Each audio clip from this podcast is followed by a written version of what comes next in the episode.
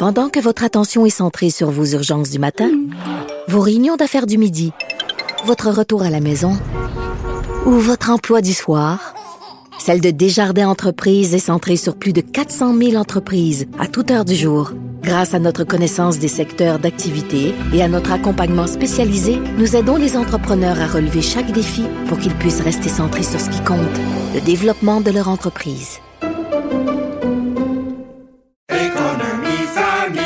Ici Ricardo. Et Émilie, marchand d'IGA. On a envie de vous inspirer à bien manger. À moins de 5 la portion. Suffit de repérer les produits valeurs sûres et de les cuisiner avec une de nos recettes. Les valeurs sûres, c'est bien pensé, hein? Bien sûr! Détails sur IGA.net. Cube Radio.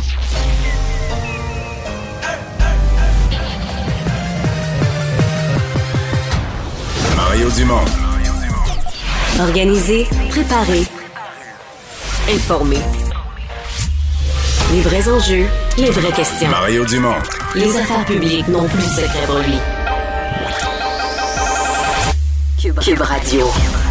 Bonjour tout le monde et bienvenue à l'émission. Bon début de semaine, c'est lundi. Euh, lundi euh, assez animé point de vue météo. Euh, sur Montréal, présentement, il n'y a plus vraiment de, danger. Il y a eu quelques sorties de route ce matin, mais on est dans le dégueulasse de la pluie qui tombe abondamment dans 15 cm de neige qui s'était accumulée durant la nuit. Et je peux vous dire que si ça regèle la nuit prochaine, là où ça n'aura pas été ramassé, ça va être euh, des beaux euh, motons de glace euh, impossibles à pelleter ou à ramasser ensuite. Mais ailleurs au Québec, il y en a qui ont beaucoup de neige. Il y a énormément de gens qui n'ont pas d'école. Donc, première journée de perturbation hivernale. donc, voilà. Que vous vous en sortez bien et euh, ben, on a une émission quand même assez chargée pour vous. On parlera entre autres de boycott olympique. Et on va rejoindre tout de suite Julie Marco et l'équipe de 100% Nouvelles. Je regardais le dernier chiffre de l'horloge, mais pas le premier. Euh, oui, donc j'allais vous parler de j'allais vous parler de, boycott olympique parce que ben, c'est une décision que le Canada aura à prendre. Déjà, la ministre des Sports a été euh, interrogée là-dessus, mais aux États-Unis, la décision elle est prise. Elle a été annoncée plus tôt en après-midi. Euh, comprenez-moi bien, ce n'est pas un boycott point de vue des athlètes les athlètes donc vont participer euh, au jeu. On va autoriser, à moins qu'un athlète décide lui-même de boycotter la Chine. C'est un boycott diplomatique, ce qui veut dire donc qu'on n'envoie pas de représentants. Exemple, si le Canada faisait ça, ça veut dire que le premier ministre, les ministres, personne participe, euh, le gouverneur général non plus. Donc tous les, les personnages le représentant d'une manière ou d'une autre le pays ne sont pas là pour les cérémonies d'ouverture ou de clôture. Donc c'est le sens du boycott diplomatique des Américains. Alors là, on va rejoindre Sylvain Drapeau. Alors, on rejoint Mario dans les studios de Cube Radio. Salut, Mario. Bonjour. Bon, alors allons-y sur euh, cette journée, évidemment, de commémoration polytechnique. Euh, ce soir, toujours, là, c'est à 17h10 sur le Mont-Royal avec ces flambeaux qui euh, seront allumés en hommage aux victimes, les 14 femmes qui ont été assassinées. C'était en 1989, ça fait déjà 32 ans. Et Justin Trudeau y sera semble-t-il. On se posait la question parce qu'il y a un froid entre les organisateurs qui s'est créé, causé évidemment par toute cette histoire d'armes à feu. Là, Et on a trouvé à l'époque que Justin Trudeau, finalement, avait euh, passablement raboli là-dessus. Ouais. Mais euh, je veux dire une chose, d'abord c'est majeur que les premiers ministres participent encore. Il n'y a pas tant d'événements dans une année. Il y en a plusieurs grandes commémorations dans une année. Il n'y en a pas tant que ça où les deux premiers ministres euh, participent, se réunissent. T'as le jour du souvenir, euh, c'est très très très peu là. Donc ça démontre l'importance que cet événement-là a pris. Euh, je dois dire que pour les organisatrices, euh, je vais être cru, mais ça se fait pas depuis inviter le premier ministre du Canada. Tu peux être pas d'accord avec ce qu'il fait euh, du point de vue des armes à feu, mais en même temps, il y a une commémoration. Puis oui, il y a une cause qui est venue avec sur la gestion des armes à feu, qui à certains moments est devenue très rigide. Puis je comprends qu'au niveau des armes à feu, on, veuille des positions qui vont très très loin, mais le premier ministre lui gouverne pour l'ensemble du Canada. Et donc, c'est pas parce qu'il ne fait pas exactement ce que le groupe demande en matière d'armes à feu euh, qu'il n'est pas d'abord touché par ce qui s'est passé euh, il y a 32 ans, euh, intéressé à améliorer les choses par ses propres moyens, euh, dans l'ordre de ce qu'il peut faire. Donc ça ça, ça ça, avait été une erreur de dire ça. Je pense pas que ça avait été vraiment discuté. Je pense que c'est plus quelque chose qui avait été lancé sur le coup de la frustration et qu'on ne doit pas répéter. Euh, ceci dit, M. Trudeau est interpellé pour agir. Le problème des armes à feu. 32 ans plus tard, c'est pas polytechnique, mais c'est dans les rues euh, des jeunes abattus à, bout portant. Donc il y a toujours un problème. C'est plus du tout le même. Des armes illégales, il y a d'autres réalités, mais il y a toujours un problème de gestion des armes à feu au Canada pour lesquelles le premier ministre est interpellé.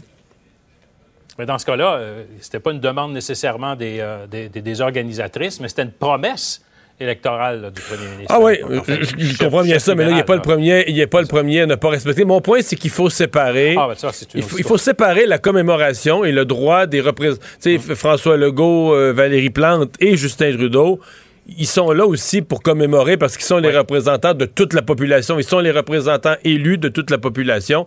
Alors, je dis, il faut séparer ça de l'insatisfaction qu'on peut avoir au moment où ils gouvernent. C'est comme si euh, on n'invitait plus le premier ministre au jour du souvenir parce que sur les anciens combattants, il y a certains versements qui n'ont pas été...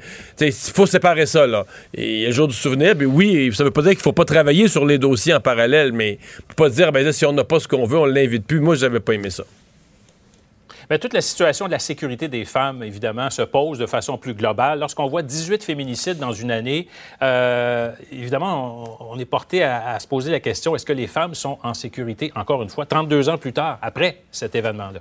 Oui, tout à fait, tout à fait. Et c'est euh, l'événement est tristement devenu en même temps l'occasion de le refaire, ce bilan, de se reposer euh, toutes les questions. Et cette année, euh, c'est une mauvaise année. D'ailleurs, on a eu tout un plan d'action là-dessus, puis des actions. Il n'y a pas une semaine qui se passe sans que le gouvernement en rajoute une couche de nouvelles actions. Là, maintenant, on va voir le, le, le bracelet électronique pour essayer d'empêcher que les gens transgressent leur interdiction de s'approcher, etc., etc. Mais on est toujours interpellé. Il n'y a aucun doute sur ces questions de, violence faites aux femmes. Euh, on s'en va en Chine, Mario. Deux dossiers. D'abord, euh, on apprenait que les États-Unis ont annoncé qu'ils boycottaient. La diplomatie ne sera pas présente. Les athlètes vont pouvoir y aller, mais il n'y aura pas de représentants politiques sur place aux Jeux donc, de Pékin, euh, les Jeux de 2022. Première chose. Deuxième chose, l'ambassadeur canadien quitte la Chine, donc devrait avoir un nouvel ambassadeur. On attend toujours, évidemment, la décision d'Ottawa concernant les Jeux olympiques de Pékin. Oui, et le portrait, euh, le portrait de la Chine se complexifie pour M. Trudeau parce que là, il y a une décision à prendre pour les Olympiques. Le fait que les Américains l'aient pris avant, bien, il y a encore l'air. Parce qu'on sait tous, c'est sûr que les Américains ne veulent pas être isolés dans leur position. Avant d'annoncer ça aujourd'hui, Sylvain, c'est sûr qu'ils ont communiqué à leurs alliés, regardez ce qu'on a l'intention de faire, puis ça ferait bien notre affaire si vous faisiez la même chose. Donc là, on se retourne vers M. Trudeau, pour lui demander, bon, ben, qu'est-ce que tu vas faire à partir de, de maintenant? Euh, il y a la décision sur Huawei. Et là, on n'a plus d'ambassadeur euh, en Chine. Donc, on faut penser que le prochain ambassadeur euh, va devoir être quelqu'un qui est, qui est, qui est prêt à prendre la chaleur. parce que s'il fallait que si le Canada prenait les décisions, puis ça risque fort d'arriver, des décisions qui déplaisent à la Chine dans le dossier des Olympiques, dans le dossier de Huawei, les relations avec la Chine sont pas seront pas simples pour les mois à venir. Donc, le rôle, il est crucial. Le rôle d'ambassadeur, il est euh, il est fondamental. Euh, celui qui était là, évidemment, M. Barton, avait quand même une grosse, grosse réputation, solide feuille de route. Alors, euh, qui va le remplacer? donc, le dossier de la Chine reste sur le, sur le bureau de M. Trudeau. Le dossier de la Chine reste très, très, très sensible. Puis, il reste que quand tu reportes les décisions, bon, peut-être que tu évites de déplaire aujourd'hui, mais quand tu reportes les décisions, à un moment donné, il va arriver un jour où euh, tu vas peut-être avoir à, annoncer une série de mauvaises nouvelles à la Chine. Oui. Oui, c'est ça. Mais peut-être que la pandémie va venir aider tout ça en disant que va, ça va se faire à huis clos, finalement, ces jeux-là. que ça va peut-être probablement euh, sauver la face de tout le monde là-dedans, dans ce dossier-là. Peut-être. Et aux États-Unis, euh, bon, on en parlait, évidemment, bon, boycottage.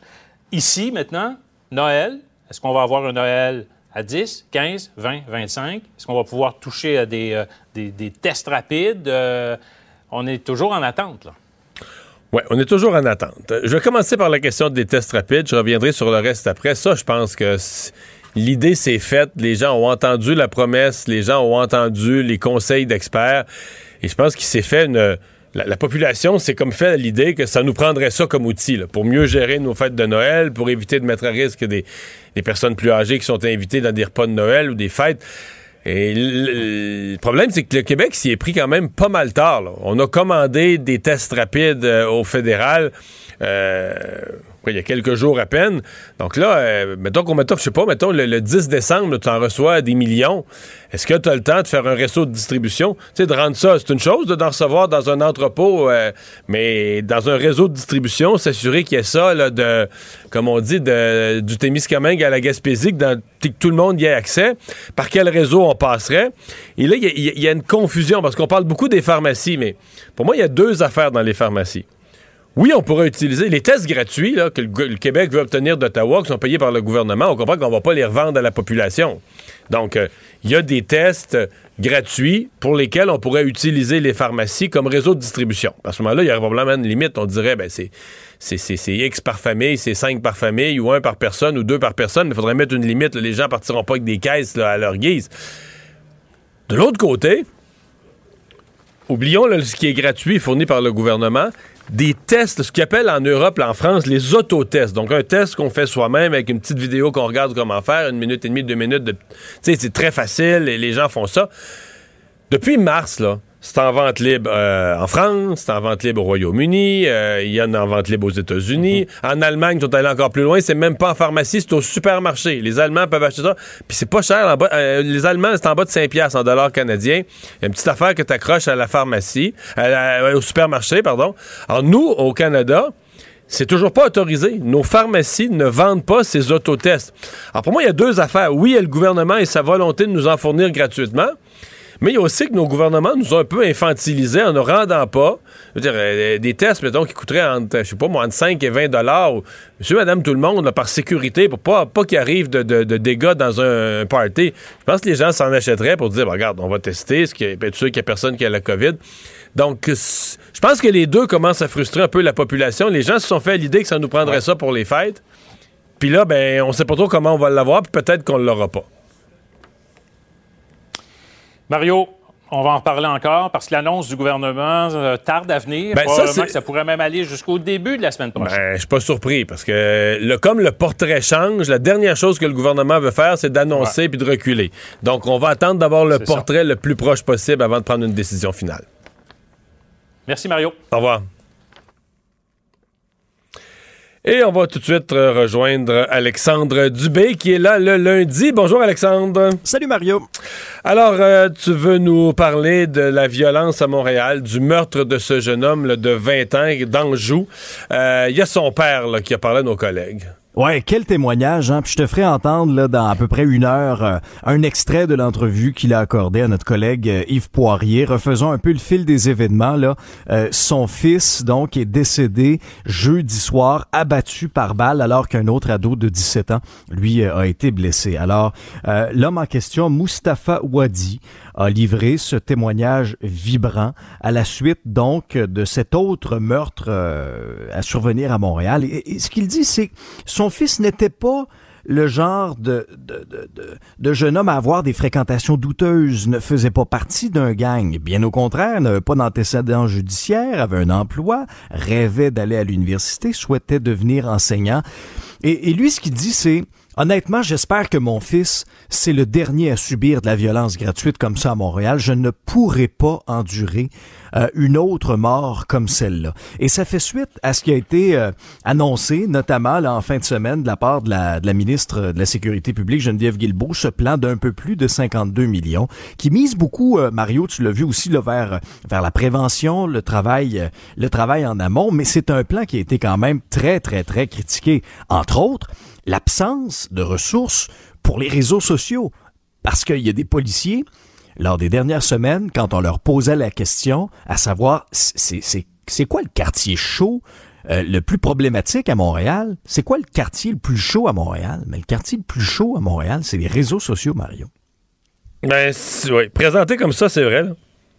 C'est. Et c'est là qu'il se fait une, euh, des menaces, une valorisation de la violence, des armes. Il y a- y, y un monde parallèle, là. hein? Ah oui, oui. Ils se craignent sur les réseaux sociaux, en fait. Oui, absolument. Mais euh, je comprends, euh, je comprends très bien ce père. Et puis c'est pas. J'entends bien son souhait qu'il soit le dernier, là, mais euh, je veux pas être pessimiste. On n'a aucune indication que ce, que ce serait le dernier. Euh, pour l'instant, on est plus à quoi? Un événement par un événement tragique. Je parle pas d'autres petits événements, mais un événement tragique, on est plus pour l'instant à un par semaine. Donc, euh, Oui.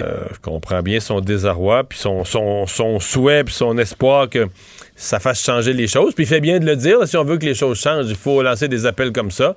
Mais pour l'instant, euh, je ne vois pas les conditions réunies pour, euh, pour ça. Euh, L'intervention ou les interventions, je devrais dire, à Québec, là, qui, ont, euh, euh, qui sont sous enquête, eh bien là, il y a un policier pour qui ça vient de changer de niveau d'enquête. Parce qu'il est soupçonné de d'avoir commis un geste criminel, ultimement pour son implication dans deux interventions musclées qui ont fait le tour du web au cours euh, de la semaine dernière. Donc, les faits ont été communiqués à, Geneviève Guilbeault. Les deux enquêtes maintenant sont transférées euh, au BEI, le Bureau des enquêtes indépendantes. Maintenant, que sont les deux événements impliqués? Ben, dans un premier temps, l'intervention au district Saint-Joseph, où on voyait un policier là, projeter un suspect violemment contre le mur, ça c'était le 16 octobre. La deuxième intervention, c'était sur Grande Allée, où un policier menaçait donc de gazer un individu avant de le pousser violemment contre une autopatrouille. Ce sont donc ces deux événements-là qui sont sous la loupe maintenant. Euh, quelle sera la suite des choses? Parce que tout dépendant des conclusions de l'enquête du BEI, ben, il y a des éléments de preuve qui pourraient être euh, transmis au directeur des poursuites criminelles et pénales, qui lui pourrait porter des accusations criminelles contre le policier en question si c'est jugé euh, opportun. Le policier fait partie des cinq qui ont été suspendus avec solde la semaine dernière.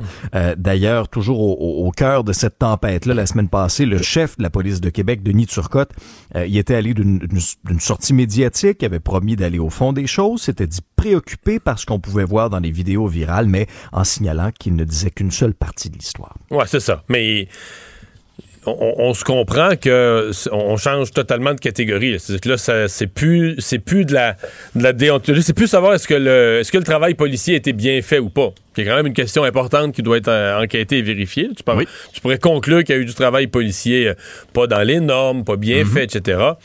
Mais là, c'est qu'on se demande carrément est-ce qu'un policier complètement en dehors de ses droits de policier a frappé, molesté des gens, potentiellement blessé des gens, et euh, qui à ce moment-là est tellement en dehors du travail normal du policier que ça pourrait avoir contrevenu au code criminel?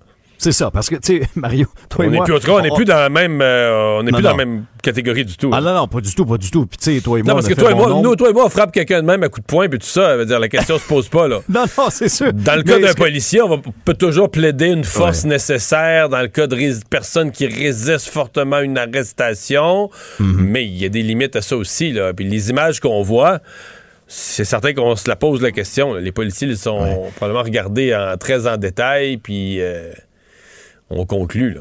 Ouais, mais ce que j'allais dire, c'est ça, c'est qu'on a fait plusieurs entrevues avec des experts, là, dans les dernières semaines, puis il y en a un qui me disait, des arrestations, c'est jamais très chic, là. Surtout Non. quand, quand, quand le suspect se débat. Sauf que là, dans ce cas-ci, ben là, il se passe rien, là. On sent que, tu sais, euh, vraiment, là, il y a des gestes, là, qui sont posés, qui font réagir. Et là, c'est le BEI maintenant qui se penche là-dessus. Et euh, rapidement, euh, c'est jour de plaidoirie. En fait, c'est Oui. début des plaidoiries au procès de la belle-mère de la fillette de Granby. Aujourd'hui, c'est la défense. Demain, euh, ce sera la couronne. Et mercredi, le juge Louis Dionne va pouvoir émettre ses directives finales. Euh, ça veut dire que les délibérations vont pouvoir soit s'amorcer en soirée mercredi ou encore tôt jeudi matin. Essentiellement du côté de la défense qu'on a dit au procès de cette femme de 38 ans qui fait face euh, à des accusations de meurtre non prémédité. Ben, on insiste sur les questions suivantes.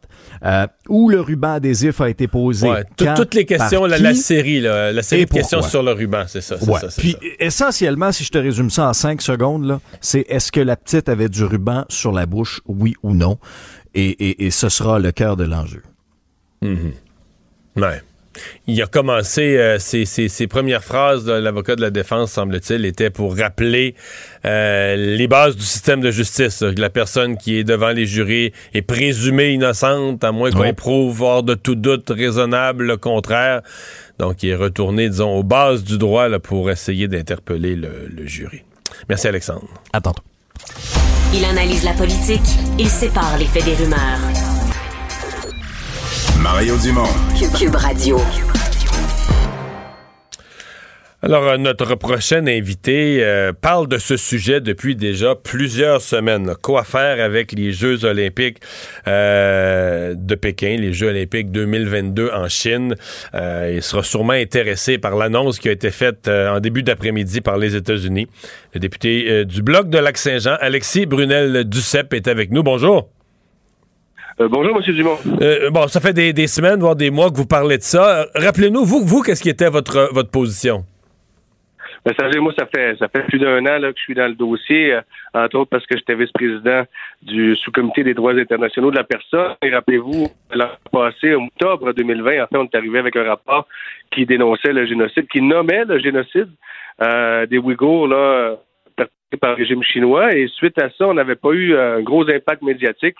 Suite à ça, donc, j'ai écrit une lettre ouverte qui avait été signée, rappelez-vous, par des députés de tous les partis à la Chambre commune ainsi qu'à l'Assemblée nationale et par Jean-Luc Brassard et par des organisations qui euh, représentent euh, des peuples qui ont subi des génocides. Une lettre qui demandait euh, de relocaliser les Jeux de Pékin si la Chine continuait dans son délire génocide. Ça est venu une motion à la Chambre des communes où unanimement la Chambre des communes a reconnu le génocide et Ouais. que, une motion que j'avais amendée en dans la re- relocalisation des Jeux si la Chine continuait dans son délire génocidaire. Effectivement, ça avait été adopté à l'unanimité, mais là, il a fallu adopter euh, la stratégie parce que les Jeux s'en viennent, puis évidemment, le Canada ne bouge pas, ne fait rien. Et là, on a demandé... Mais on s'entend que les Jeux déménageront pas à, à ce date-ci, là. Ben non, sauf que moi, ce que je dis, c'est qu'on peut y repousser. Rappelez-vous, Tokyo, ça a été repoussé six semaines avant le début des Jeux à cause d'une pandémie. Euh, moi, il n'y a personne qui va me dire que si on est capable de repousser les Jeux de Tokyo six semaines avant le début des Jeux à cause d'une pandémie, on était capable de le faire à cause d'un génocide. Fait que ça, moi, je Donc, lâche vous, pas ah, le morceau. OK, encore aujourd'hui, ce que vous souhaiteriez, c'est que la communauté internationale fasse pression sur le CIO et qu'on annule les Jeux de Pékin, qu'on les reporte à l'an- à l'année suivante dans un autre à lieu. condition, à condition qu'il y ait une mission d'observation sous l'égide de l'ONU, tellement par. C'est pas moi qui le demande, cette mission d'observation-là, c'est la communauté internationale qui le demande. Euh, à un moment donné, il faut, il faut OK, être donc si la Chine acceptait... Non, mais j'essaie de vous suivre. Donc, si la Chine acceptait les observateurs de l'ONU pour aller voir ce qui se passe avec les Ouïghours, là, vous dites, on pourrait céder sur les Jeux. à condition que la mission d'observation n'arrive pas à la conclusion qu'il y a effectivement un génocide. Effectivement, qu'entre vous et non, moi, ça, je le comprends bien, là. ça serait assez impossible.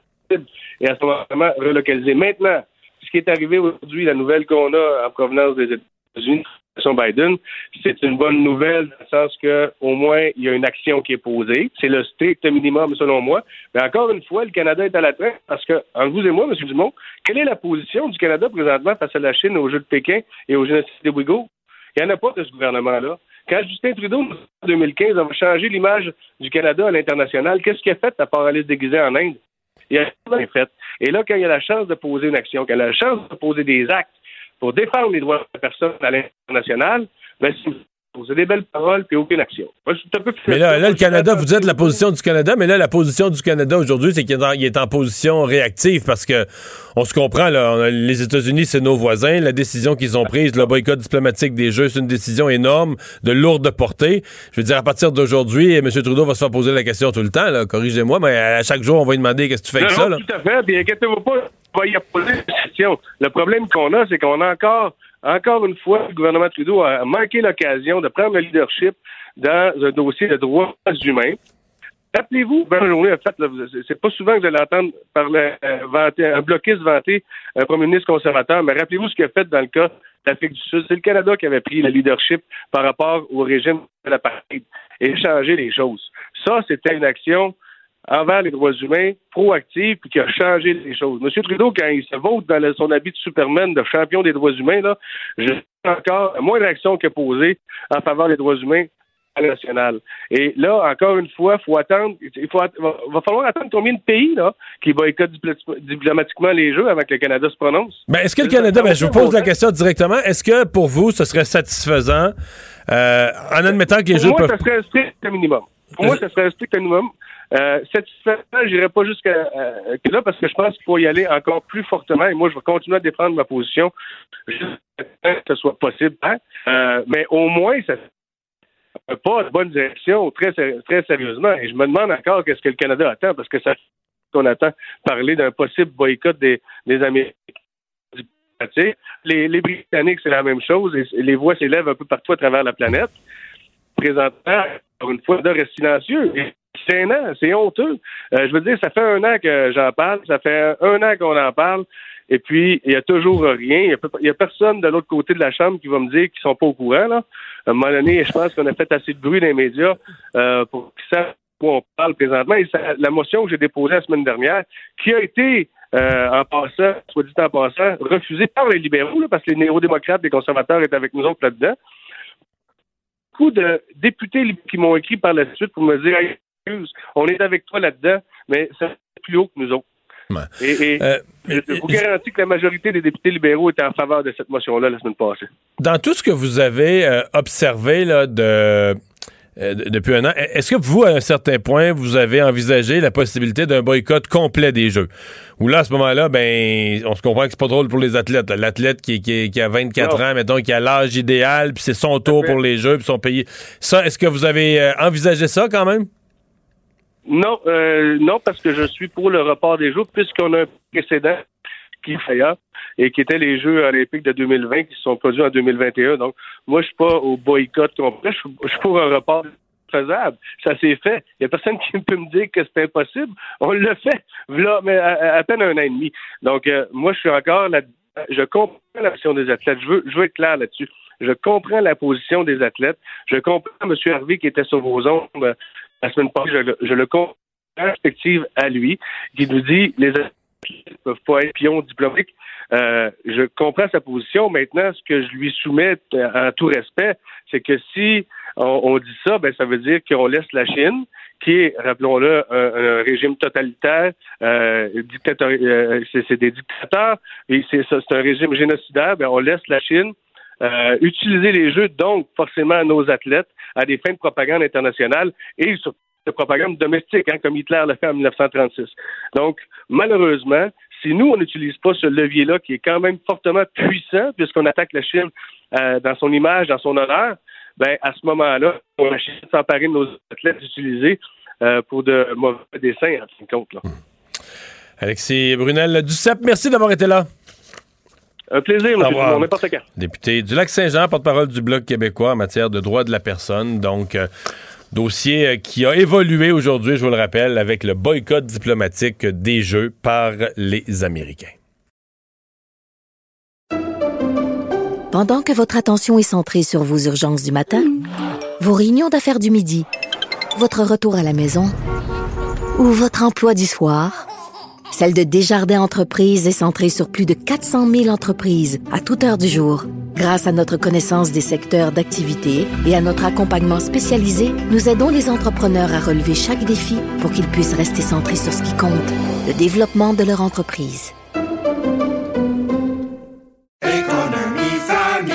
Ici Ricardo. Et Émilie, marchand d'IGA. On a envie de vous inspirer à bien manger. À moins de 5 la portion. Suffit de repérer les produits valeurs sûres et de les cuisiner avec une de nos recettes. Les valeurs sûres, c'est bien pensé, hein? Bien sûr! Détails sur IGA.net. Vous vous demandez si les plantes ressentent de la douleur?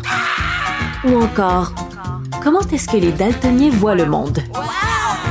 Le balado en 5 minutes est pour vous. Explorez la science, l'actualité et l'histoire en un temps record. La Feu, en collaboration avec le gouvernement du Québec, est fière de propulser la série Balado en cinq minutes. Ne laissez pas les questions sans réponse plus longtemps. En cinq minutes, disponible sur l'application et le site cubradio.ca.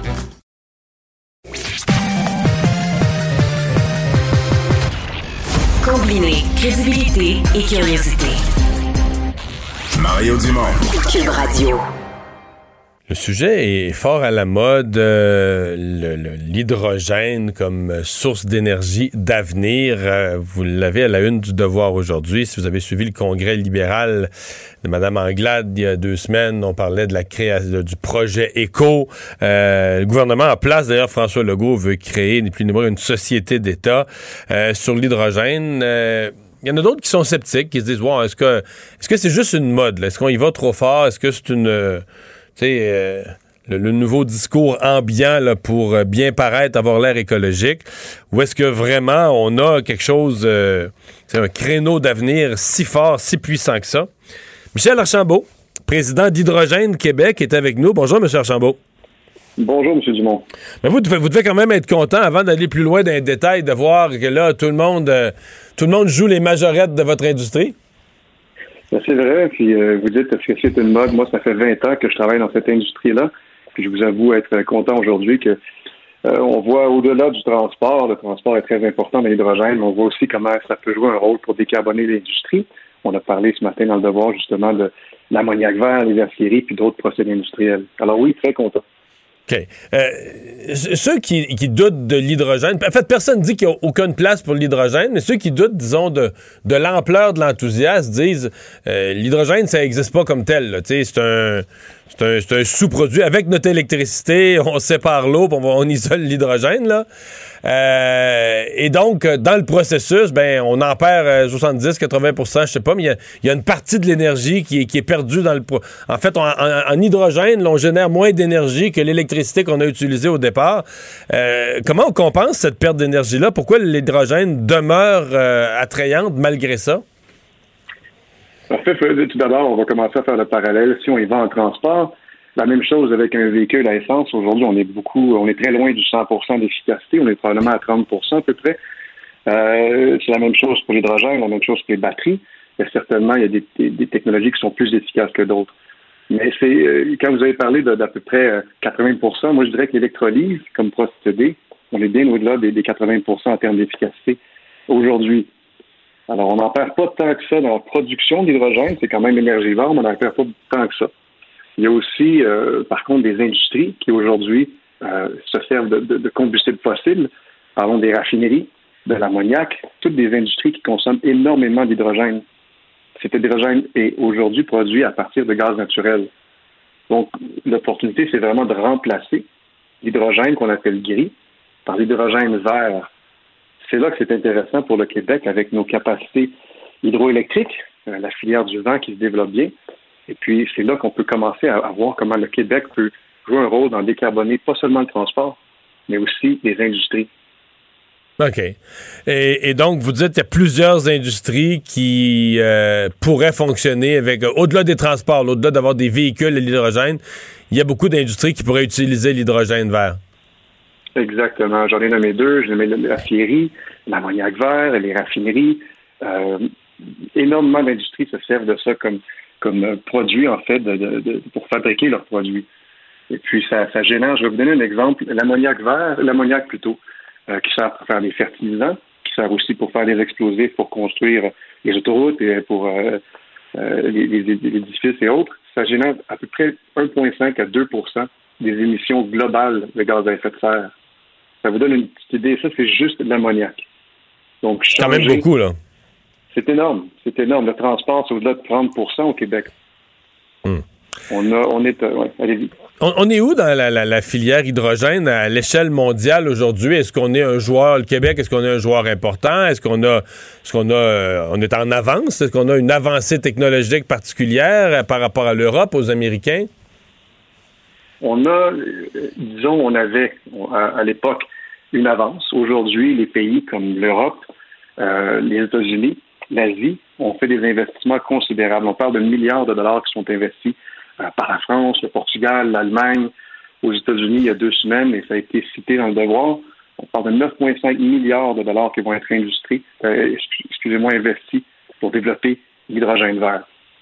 Donc aujourd'hui au Québec, ce qui avait été dit, c'est qu'on avait une vingtaine de millions de dollars, donc pas grand-chose, et puis qu'on a besoin de beaucoup d'argent pour développer, puis surtout redevenir un chef de file avec le potentiel qu'on a avec Hydro-Québec, justement, et tous les producteurs d'énergie, tous les détaillants, hein, comme euh, les détaillants pétroliers qui pourraient faire une transition. Vous dites le genre de, montant d'argent qu'on voit dans le devoir aujourd'hui, d'investissement à coût de, dizaines ou de centaines de millions. Vous dites c'est juste c'est ce qu'il faut faire pour suivre le train. Là. C'est pas quelque chose où le, Québec s'en va tout seul dans une industrie à risque. C'est ce qu'il faut faire pour suivre le train euh, à la vitesse où il avance dans, les autres pays. Ben, c'est tout à fait justifié. Vous parlez de train, c'est intéressant.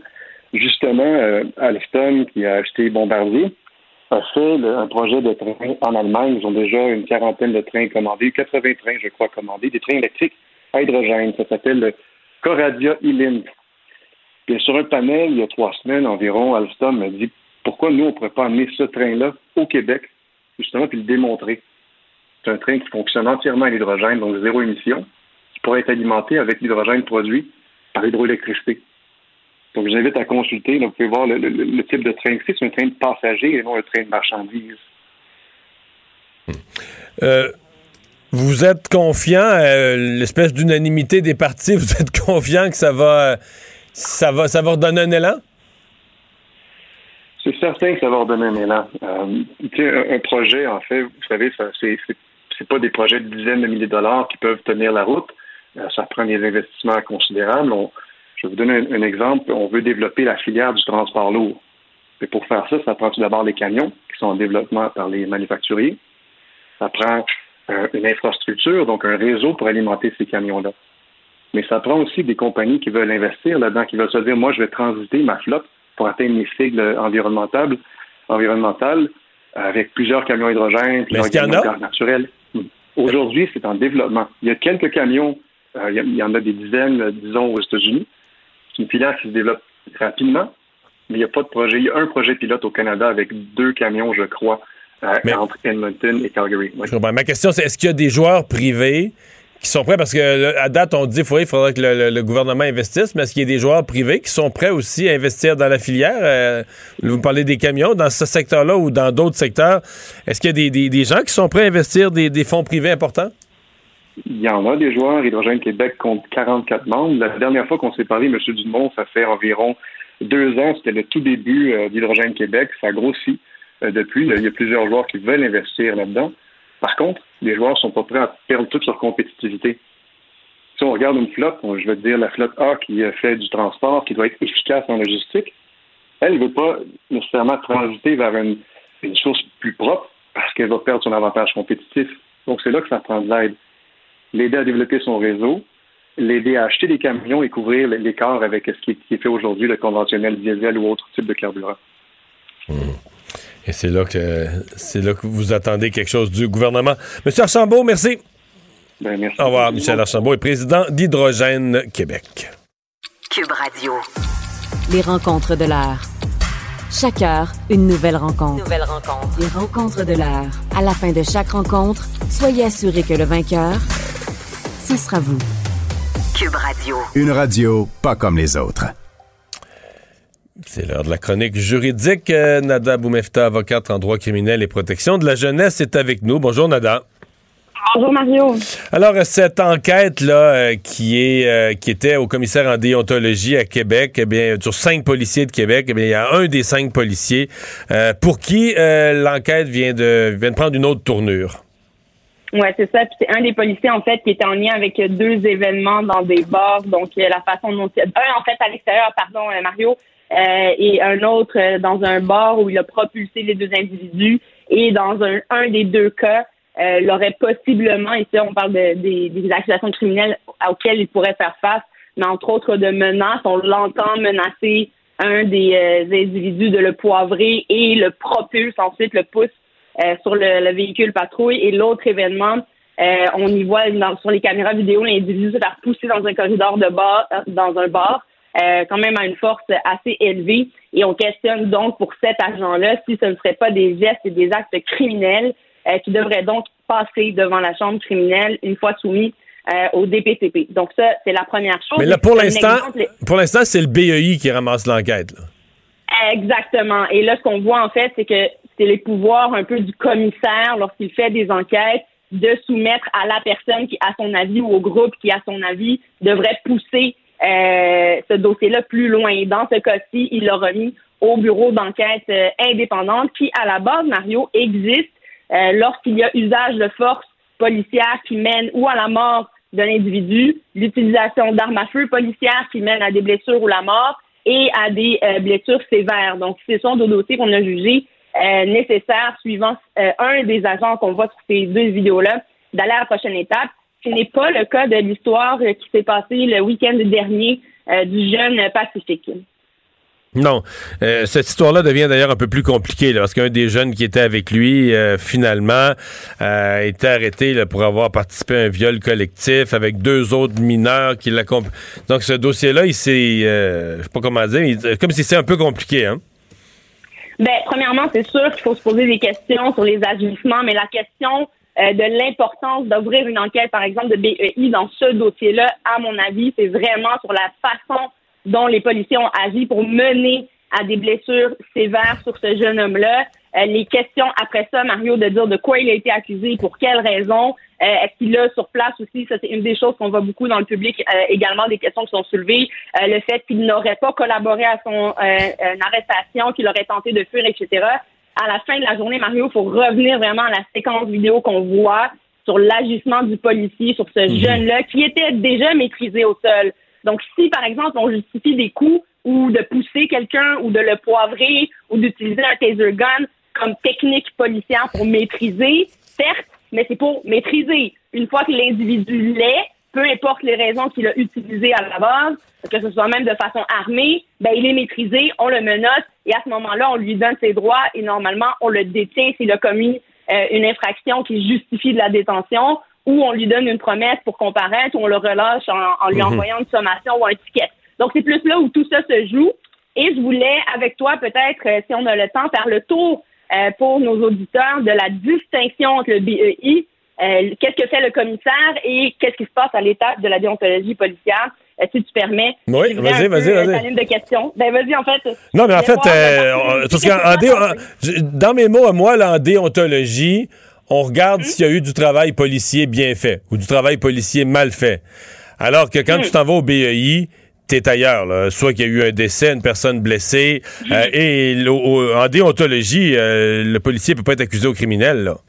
Je veux dire, euh, bravo. C'est bon, tu résumes quand même assez bien ça. Puis j'aime bien pouvoir t'entendre. expliquer un il y a certaines de ces, il y a certaines de ces lois-là que j'ai votées à l'Assemblée nationale. Je suis pas avocat, mais quand même, j'ai voté des lois à une époque. Mario, puis je voulais le souligner aussi au grand public, c'est le pouvoir du législateur. Donc, euh, dans tout ce fonctionnement-là et la création du BEI, Mario, ben c'était ça. C'était d'enquêter sur ce type de situation-là par des agents de la paix envers des agents de la paix. Et donc, euh, c'est de voir et utiliser la différence, en fait, la plus grande différence entre une enquête de commissaire, qui a été également votée par la loi, qui est faite par un avocat. Le BEI, c'est des enquêtes menées par des policiers. Donc, déjà, les, les gens qui s'en occupent de part et d'autre sont différents ce que tu disais également, c'est super intéressant. Le fait qu'en déontologie policière, ben, on regarde s'ils ont bien agi en fonction de quoi? De leur code de déontologie policière, qu'on peut voir et accessible en ligne. Et euh, au niveau du BEI, ben, on va plus enquêter en utilisant aussi des techniques d'enquête policière. On a un pouvoir d'arrestation, un pouvoir de détention et un pouvoir également de faire des demandes par la voie judiciaire, comme exemple avoir des mandats.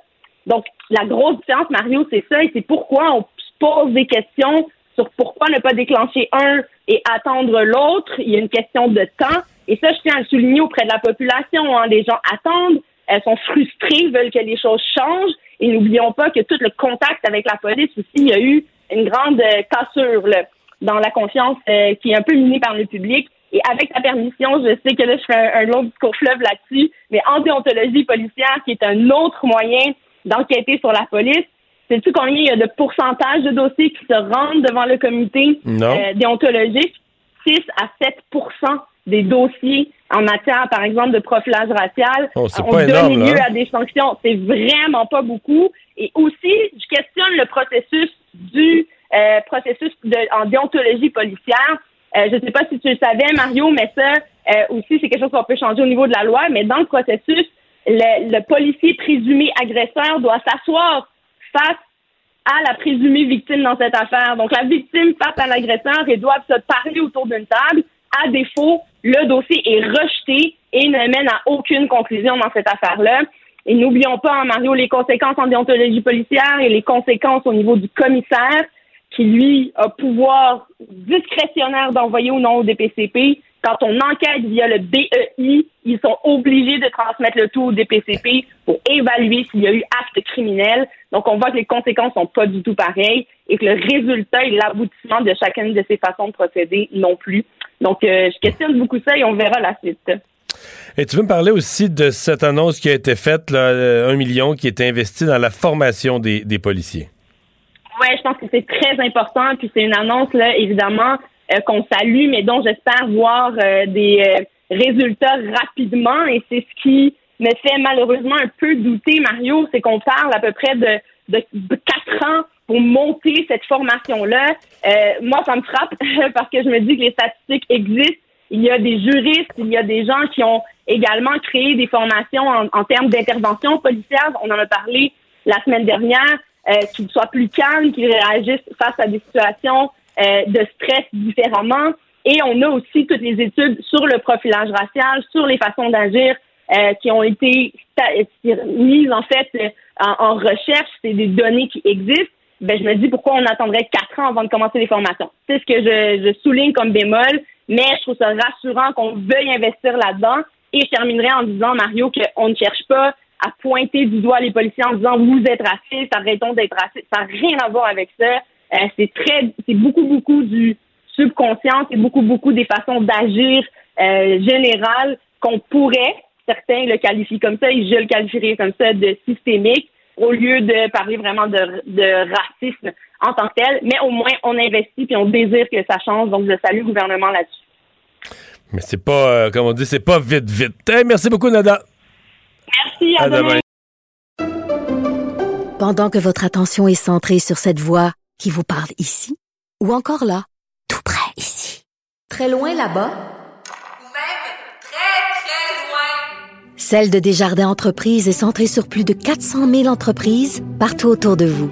Depuis plus de 120 ans, nos équipes dédiées accompagnent les entrepreneurs d'ici à chaque étape pour qu'ils puissent rester centrés sur ce qui compte, la croissance de leur entreprise.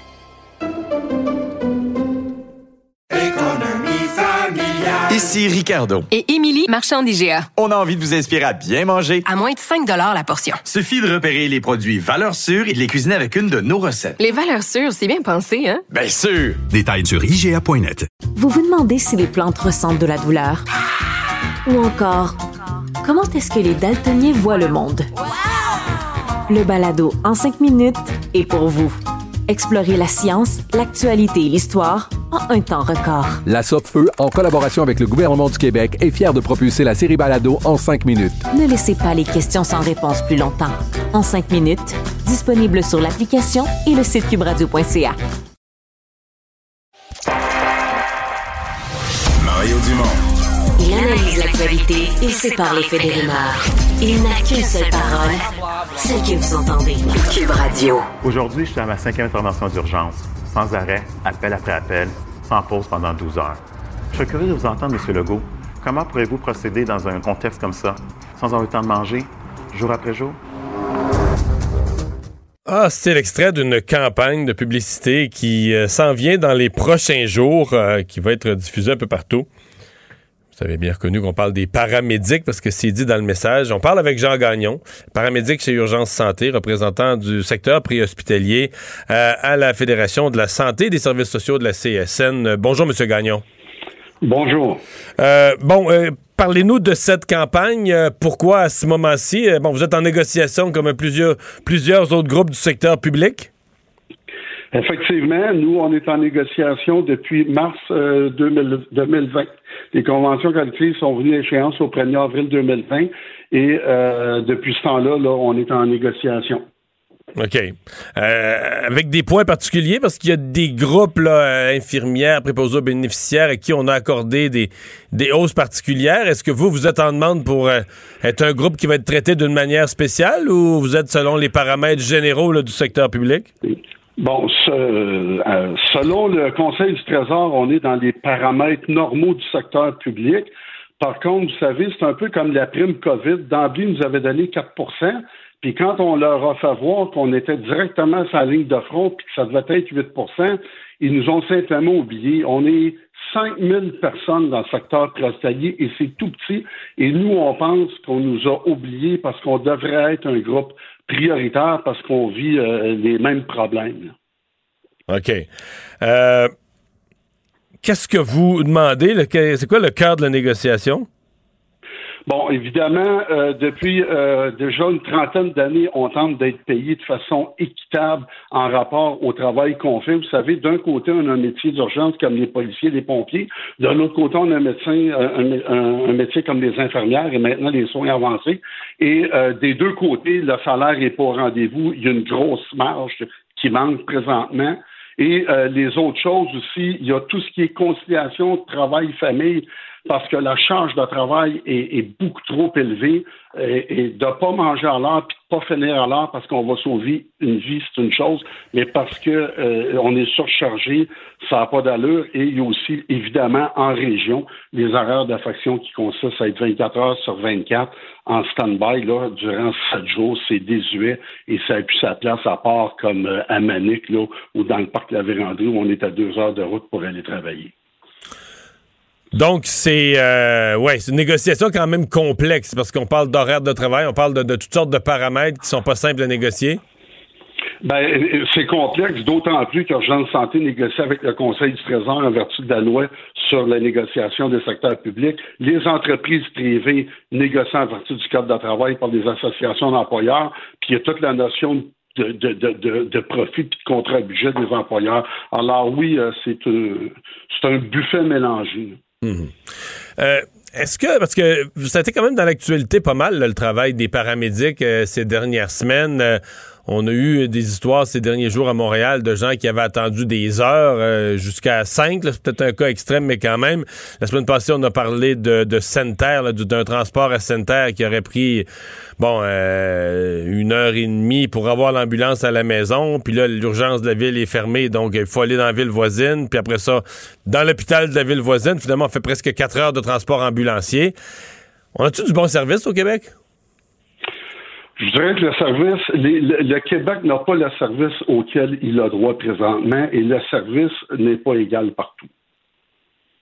C'est-à-dire?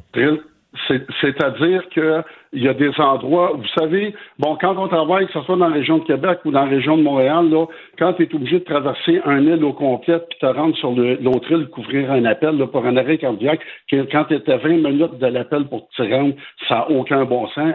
il, manque de véhicules où, il y a des appels qu'on devrait peut-être pas faire. Il y a plusieurs solutions possibles, mais il n'y a rien qui se passe. Et on est en pénurie justement parce qu'il y, a pas assez de salaire, pas assez de postes à temps complet. Et quand on est en région, ben, quand tu es obligé de te réveiller, puis tu viens déjà de finir un appel, tu viens de te coucher pour que tu te lèves pour aller travailler, ben c'est aller répondre à l'appel. La, population n'a pas le service à laquelle il a droit. Et autant où il y a des horaires à l'heure que des horaires d'affection, on, on craint qu'il arrive des accidents parce que les gens sont trop surchargés de travail. C'est quand même important le travail qu'on fait, puis ça mérite toute notre attention. Mais est-ce que est-ce qu'il y a des régions ou des modèles en particulier où ils ont mieux adapté les horaires de travail, euh, donnant du meilleur service puis sans épuiser le personnel? Est-ce qu'il y, y, a des exemples modèles au Québec ou des régions modèles? À l'heure actuelle, non, parce que euh, depuis lors de la dernière négociation, ils ont mis ils ont mis des euh, des, des, des guidelines au-delà d'un certain nombre d'appels ou de taux d'occupation. Là, c'est un calcul. On, on, rajoute des véhicules ou on transforme un horaire d'affection en horaire à l'heure. Oui, il y a des endroits où on a rajouté des véhicules puis on a donné du lousse, mais c'est pas compliqué. Là. Il faut il faut limiter les horaires d'affection puis dans les régions comme les, les grands centres, ce qu'il faut faire, c'est au lieu d'obliger les gens puis de tenter de toujours obliger les gens à augmenter leur disponibilité, faites des emplois à temps complet avec un salaire équitable. Parce qu'à l'heure actuelle, un paramédic qui finit le cégep avec son deck, ben, euh, il peut continuer, il a la capacité de continuer l'université. Et si euh, le salaire n'est pas intéressant, c'est ce qu'il va faire.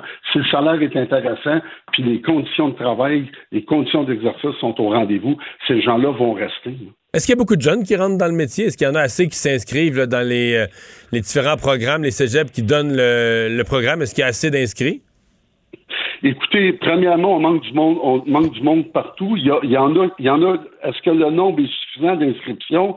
Euh, Moi, ce que je vous dis, c'est que dans les gens qui sortent, il en sort pas assez, et dans ceux qui sortent, ben il reste pas assez longtemps. Là, quand tu vois les conditions d'exercice, le, salaire d'entrée, le temps que ça va prendre pour monter au top échelon, ces gens-là euh, retournent étudier puis retournent à l'université.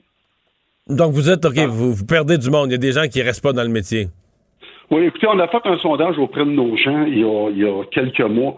OK, on a à peu près 50% de nos gens, et même plus, qui ont pensé, qui pensent à une réorientation carrière, et il y en a qui disent avoir entamé. Ça vaut ce que ça vaut comme sondage, là. Mais quand les gens te répondent ça dans un sondage, c'est signe qu'il y a un problème.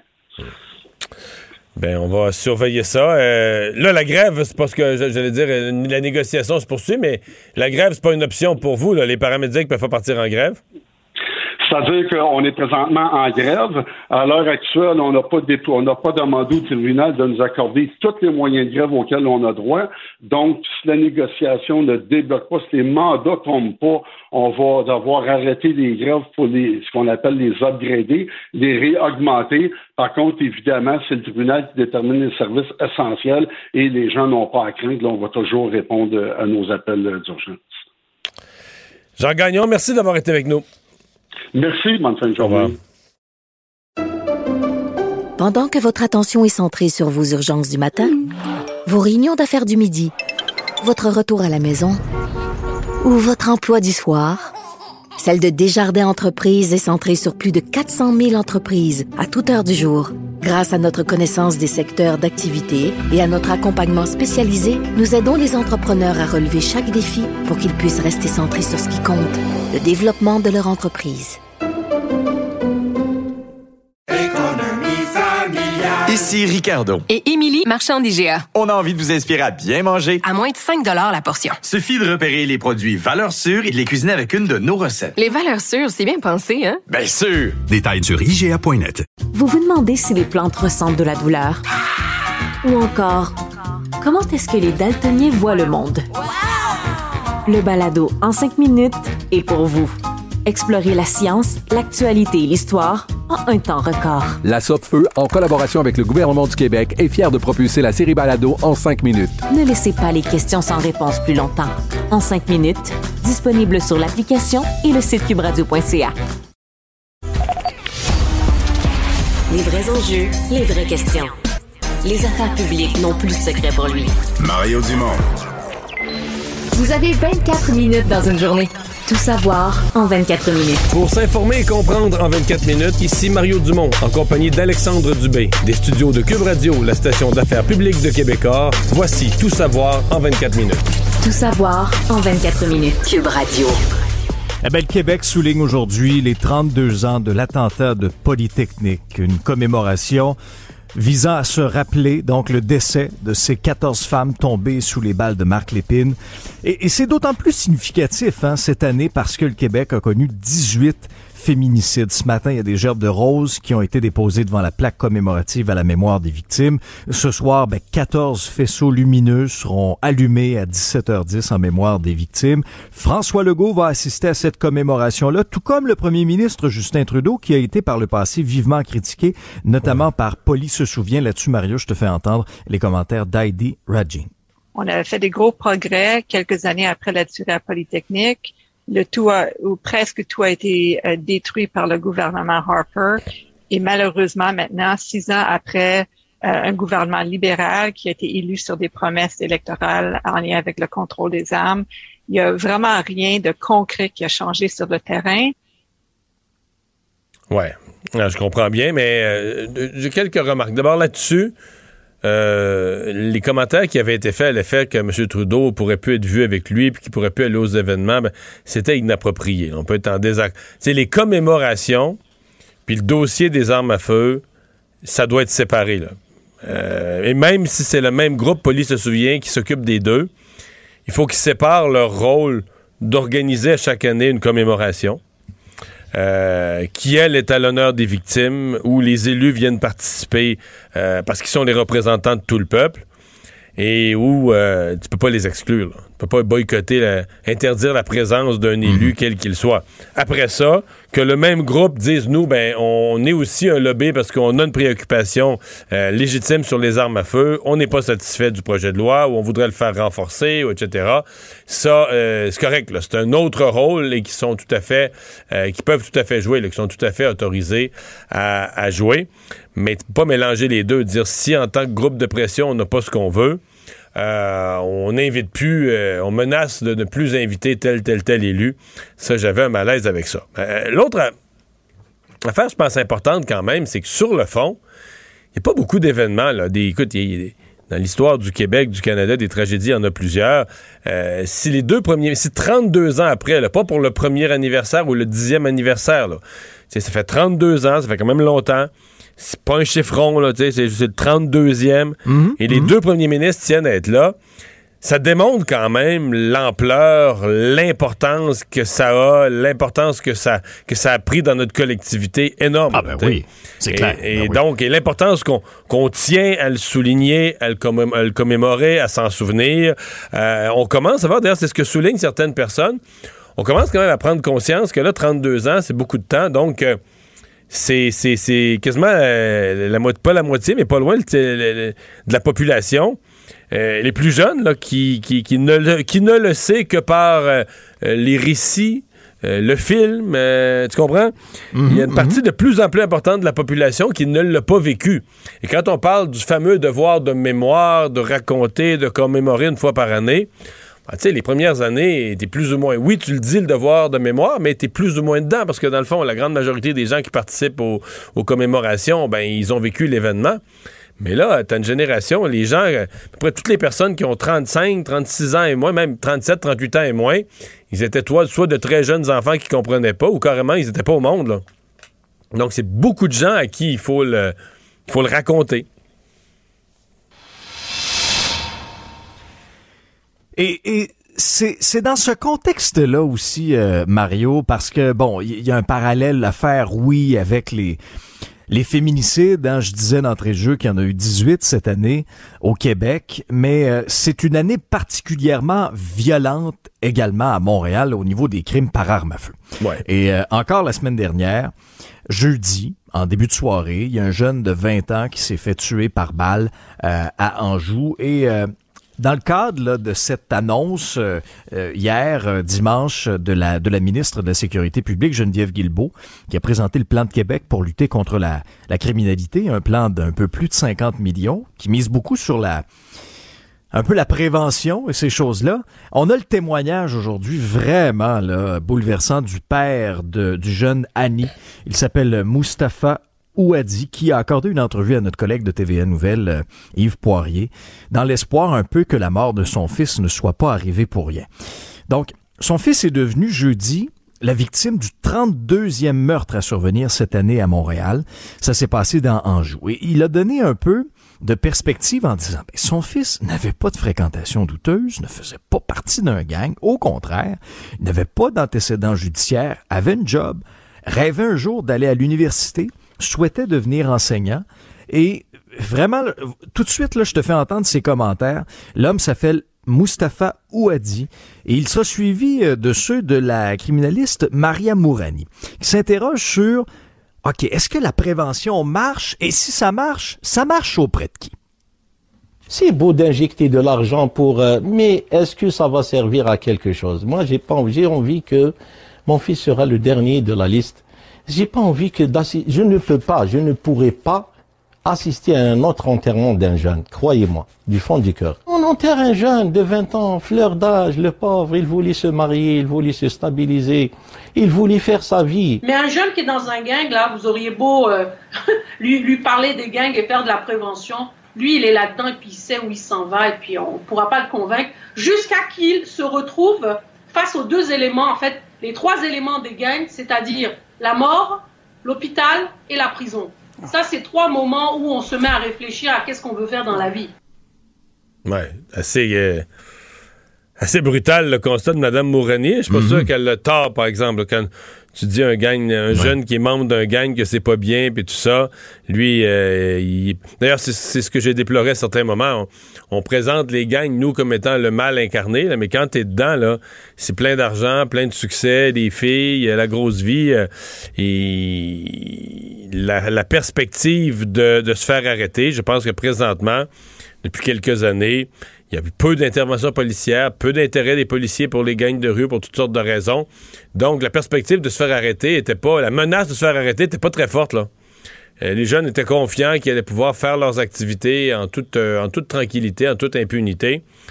Alors, euh, c'est peut-être ça qu'il faut qu'il change. Si, si tout ce que tu entends à tous les jours, c'est qu'un tel s'est fait arrêter, la police est débarquée chez l'autre. Et les tu- peines, et les peines, Mario, la sévérité des peines. C'est une autre question importante, la sévérité Ah oui. des peines, effectivement.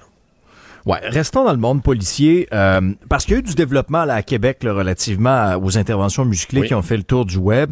Aujourd'hui, on a appris qu'un anci- qu'un qu'un- qu'un des policiers impliqués est soupçonné de manquement criminel pour son intervention. Donc, dans les deux, euh, dans deux des cas très médiatisés la semaine dernière, euh, il s'agirait de l'intervention au district Saint-Joseph où on a vu un policier euh, violemment projeter un suspect contre le mur. Ça, c'était le 16 octobre. L'autre, c'était sur Grande Allée où on a entendu un policier menacer là un, un individu de le gazer. Après ça, il le pousse violemment contre une autopatrouille. Ce serait donc les Ouais, deux dans, dans incidents. les deux cas, il y a des projections vraiment. Oh généralement, oui, la notion, c'est ça, l'arrestation normalement.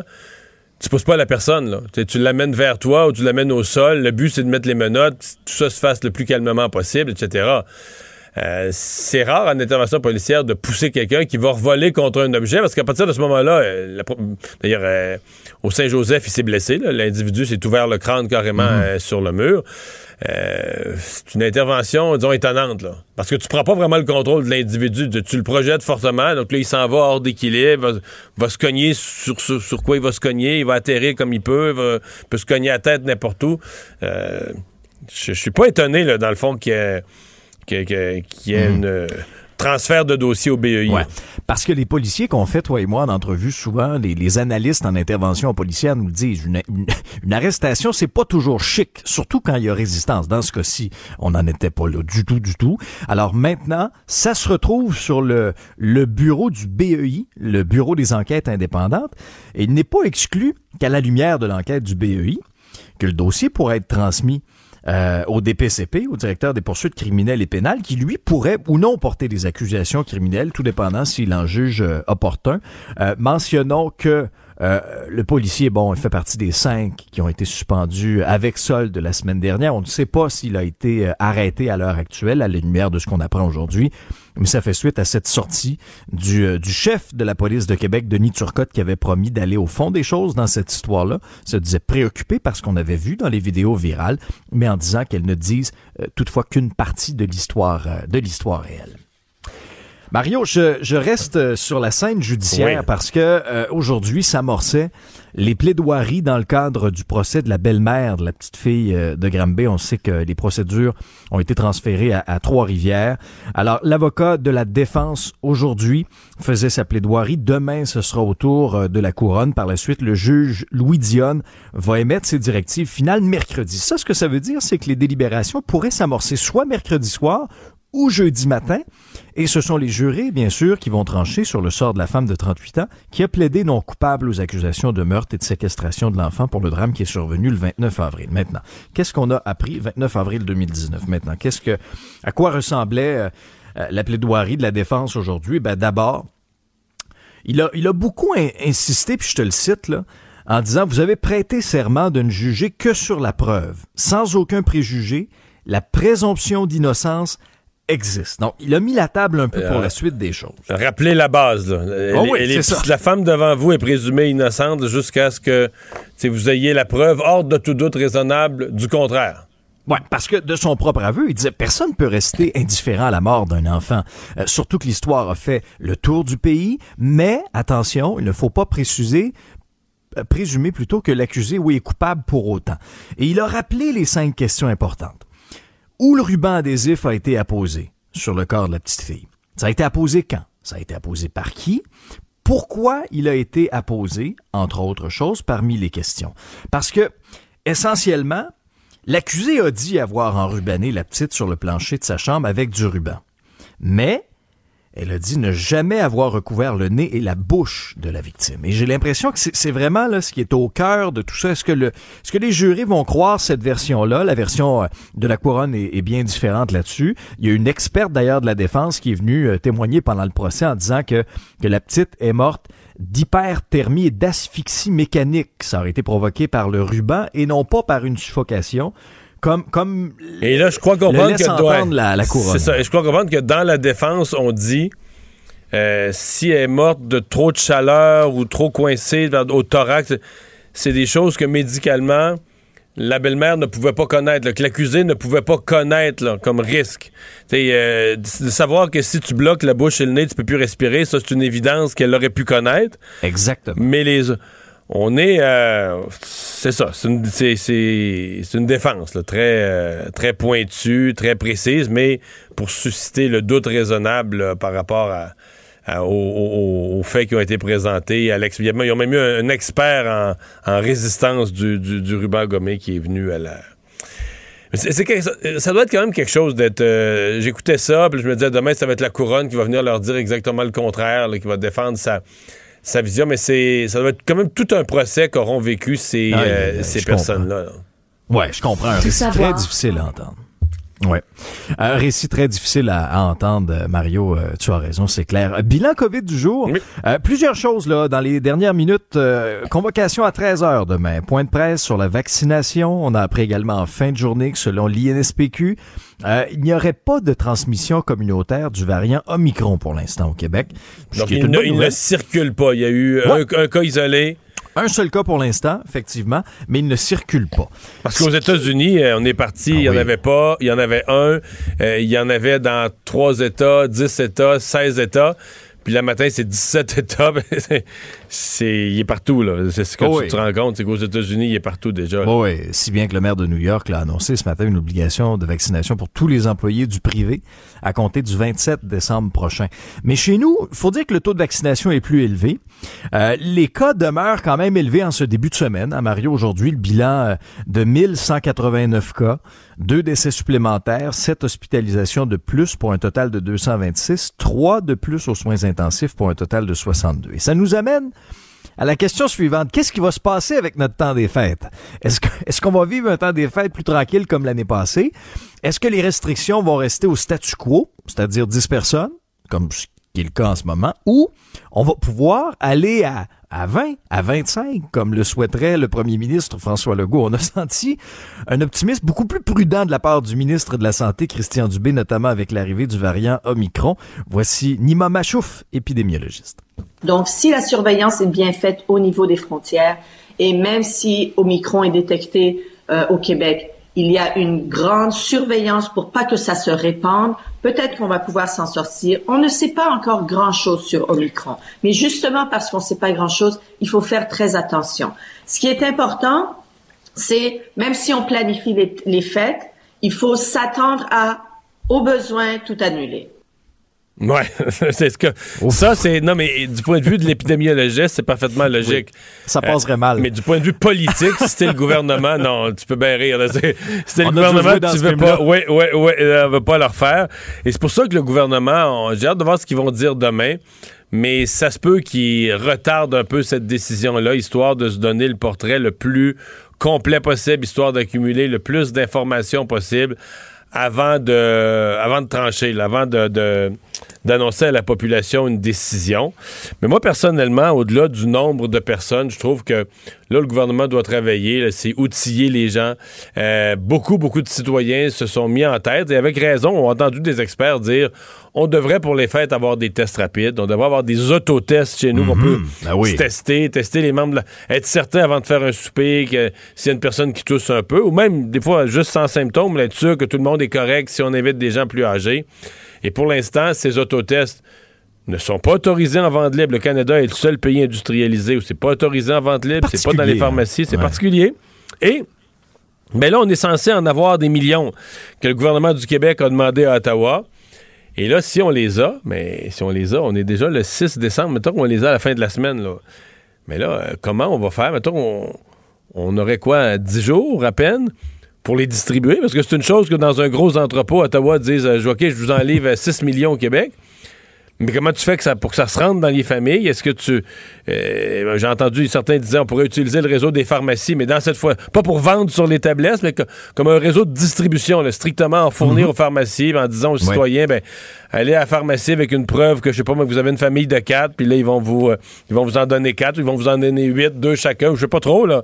Mais comment on ferait pour faire une distribution? Ça, c'est ce qui est. euh, Ouais.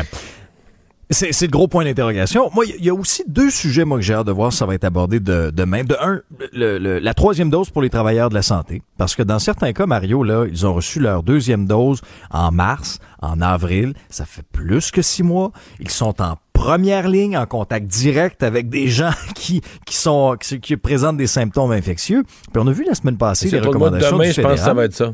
Ben moi j'ai l'impression que ça va être ça. Puis demain aussi, est-ce qu'on donnera suite à la recommandation du fédéral, entre autres pour les 50 ans et plus, pour les doses de vaccination? Tu sais, on entendait la semaine dernière dire les autorités euh, québécoises, ah ben ça roule tranquille pour euh, pour les 70 ans et plus. Ben ça roule tranquille, euh, ouvrons. Pourquoi ne pas ouvrir Ouais. pour les 50 ans et plus?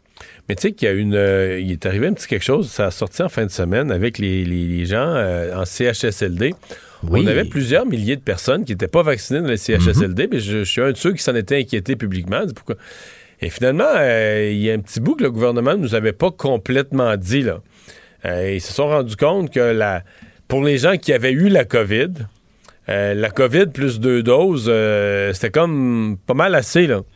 Et quand ils leur donnaient la- ce qui devenait une espèce de quatrième dose, le fait d'avoir eu la COVID, il y a une forme de- d'immunité liée à ça, pas aussi efficace que le vaccin, mais quand même. Et là, euh, les gens faisaient, bon, c'est pas, c'était rien de grave, c'est pas, mais c'est comme de la fièvre et tout ça, ils en faisaient, mais pas mal. là. Donc, il y avait les symptômes habituels qui te donnent sa petite feuille là, que tu risques d'avoir avec le vaccin, mais c'était décuplé là. Oui, oui, il l'avait solide, là, la fièvre, puis il filait pas, puis tout ça. Et euh, donc, ils ont arrêté. Je dis ça pour dire, ils ont, ils ont cessé euh, pour les personnes qui ont eu la COVID et leurs deux doses. Mais je suis quand même étonné qu'ils aient gardé ça un peu secret qu'ils aient pas révélé ça au public tout de suite, de dire oups là, il vient de nous arriver euh, des choses. On a des gens qui, on comprend ce qui arrive, euh, on leur en a donné comme trop d'une certaine façon. Euh, je suis étonné qu'on n'a pas été plus, plus transparent là-dessus. C'était aujourd'hui la quatrième journée de grève générale illimitée des éducatrices de 400 centres de la petite enfance qui sont affiliés à la CSN. Puis si ça bouge pas euh, au cours des prochains jours, ben, les travailleuses de 140 autres CPE vont aller les rejoindre jeudi. Vous comprendre qu'il y a trois syndicats impliqués dans cette négociation-là. Euh, hier, euh, sortie des syndicats, des partis d'opposition, des parents pour demander au premier ministre Legault d'intervenir dans ce conflit de travail-là.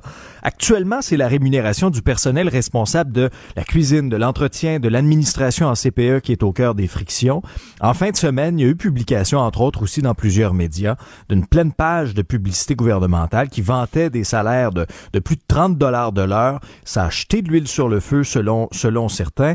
Maintenant, il y a, toujours ce spectre d'une possibilité de loi spéciale, mais au Conseil du Trésor, on confirme que l'objectif, c'est toujours d'en arriver à une entente, mais que les syndicats doivent quand même cesser, selon ce qu'on, là je les cite, là, cesser d'être intransigeants. Ce matin, à LCN, tu as reçu la présidente du Conseil du Trésor, Sonia Lebel. Voici ce qu'elle avait à dire.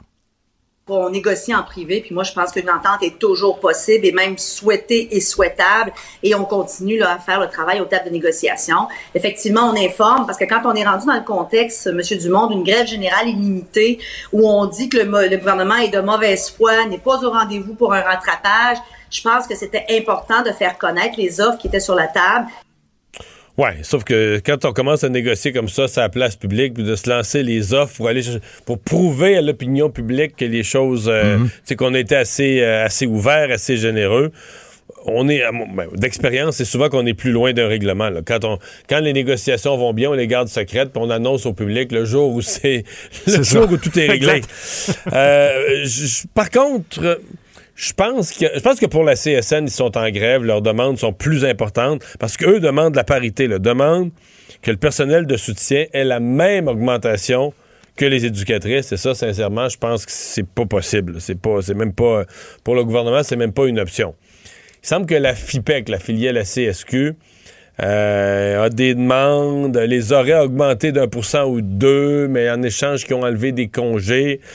Là, la ministre dit Moi, moi, là, je peux pas, euh, peux pas, peux pas négocier dans ce sens-là. Vous pouvez pas augmenter le pourcentage de- de- d'augmentation salariale que vous voulez. Là. T'sais, il faut qu'on se rejoigne. Moi, il faut que je monte. Vous autres, il faut que vous baissez. Si on veut se rejoindre à mi-chemin, là. Ben oui, sinon Et on s'éloigne. euh, oui, le syndicat a re- a relevé ses demandes, mais malgré ça, a dit on n'est pas si loin. Là. C'est pas, ils acceptent une négociation différenciée, puis ils acceptent qu'ils n'auront pas autant que les éducatrices. Donc, et ils n'ont pas l'air si pressés, parce que la CSQ, la FIPEC, là, ils ont un mandat de grève générale illimité. Ils l'ont eu même avant la CSN. Ils l'ont pas mis en application la semaine passée. Finalement, vendredi, ayant pas d'entente, ils ont dit Ouais, ouais, la grève générale illimitée, on va la faire la semaine prochaine. Mais jeudi, tu sais, normalement, tu l'aurais fait lundi. Là, tu dis, t'as un mandat de grève générale illimité. Mais surtout que l'autre syndicat est en grève. Alors moi, ça me donne l'impression que la FIPEC, ils ont pas de fonds de grève. Donc pour compenser le salaire des éducatrices qui restent à la maison. Ils me donnent l'impression qu'ils n'ont pas tant le goût que ça d'aller en grève et peut-être que mercredi soir, mercredi dans la soirée, euh, une entente de dernière minute pourrait survenir pour leur éviter la grève. En terminant, Mario, euh, deux dossiers quand même euh, d'importance concernant la Chine aujourd'hui. D'abord, on a appris que l'ambassadeur canadien, Dominic Barton, un homme euh, respecté, compétent, qui, qui, a joué quand même un rôle là, dans l'histoire des deux Michael, allait quitter la Chine à la fin de l'année. Et lui, lui, dit que, ça, lui dit que c'est mission du, c'est sentiment du devoir accompli, la mission accomplie avec la libération des deux Michael. -hmm. Mais selon notre collègue Raymond Filion qui était à Ottawa, les libéraux voyaient pas ça comme ça. Là. Eux, ils le trouvaient très bon, compétent et ils l'auraient gardé pas Ben à oui. peu près parce que c'est pas facile de trouver. le rôle d'ambassadeur en Chine, là, ces années-ci, euh, c'est pas évident. Non, c'est pas évident. Et surtout que le Canada va devoir aussi prendre une décision importante. Une décision que les États-Unis ont prise, ont annoncé en, en- en annonçant un boycott diplomatique des Jeux de Pékin. Qu'est-ce que ça veut dire? C'est que les États-Unis n'enverront pas de représentants diplomatiques aux Jeux, tout ça en raison du génocide et des crimes contre l'humanité en cours. C'est ce que nous a annoncé la Maison-Blanche. Euh, Il n'y aura pas de représentants du gouvernement. Par contre, les athlètes américains, eux, vont pouvoir quand même participer aux compétitions. C'est qu'on punit pas les athlètes. On laisse les athlètes euh, participer parce que on se comprend que boycotter complètement les Jeux, c'est une, génération d'athlètes. euh, en fait, dans, certains- cas, des athlètes qui participeront jamais aux Jeux. Il y a certains sports où certains sports tu peux faire une longue carrière de 12-15 ans. Il y a certains sports où la fenêtre est courte. T'es trop jeune à 20 ans, puis t'es trop vieux à 28. Là. Fait que l'année C'est de tes 24 ans, C'est là que ça se euh, passe. C'est là que ça se passe. Et si cette année-là, les Olympiques sont, sont annulés, ben, ou boycottés par ton pays, là, tu perds ta chance de participer. On veut pas faire vivre ça aux athlètes. Euh, mais là, la décision des Américains, entre toi et moi, ça remet la pression. Le dossier de la Chine est comme pas facile, M. Trudeau. Vraiment pas facile. Et là, ça remet la pression sur lui. Et à partir de maintenant, d'abord, on se doute tous que Joe Biden, euh, quand il prend une décision de cette importance-là, il sait qu'il va déplaire à la Chine. Il a fait savoir sa décision à ses alliés en leur disant, ben là, si vous alliez dans le même sens, ça ferait bien mon affaire. Euh, donc, d'après moi, le Canada s'est fait inviter ou s'est fait suggérer là, de- d'emboîter le pas, de joindre les États-Unis dans leur mouvement, leur mouvement de boycott diplomatique. Et en le faisant, ben, là, en étant à la remorque en, en laissant les Américains agir en premier, il arrive quoi, Justin Trudeau? Ben, à partir de maintenant, il va se faire poser la question euh, continuellement. à chaque sortie, on va lui dire Non, Ouais, c'est les, Olympiques de Pékin, vous faites quoi? Faites-vous comme les Américains? Donc là, il y a la décision des Olympiques, il y a la décision de Huawei qui traîne depuis quatre ans, on n'a plus d'ambassadeur en Chine. Alors, le dossier de la Chine reste très, très, très, très chaud là, sur le bureau du premier ministre du Canada, M. Trudeau. Résumer l'actualité en 24 minutes, c'est mission accomplie, Alexandre.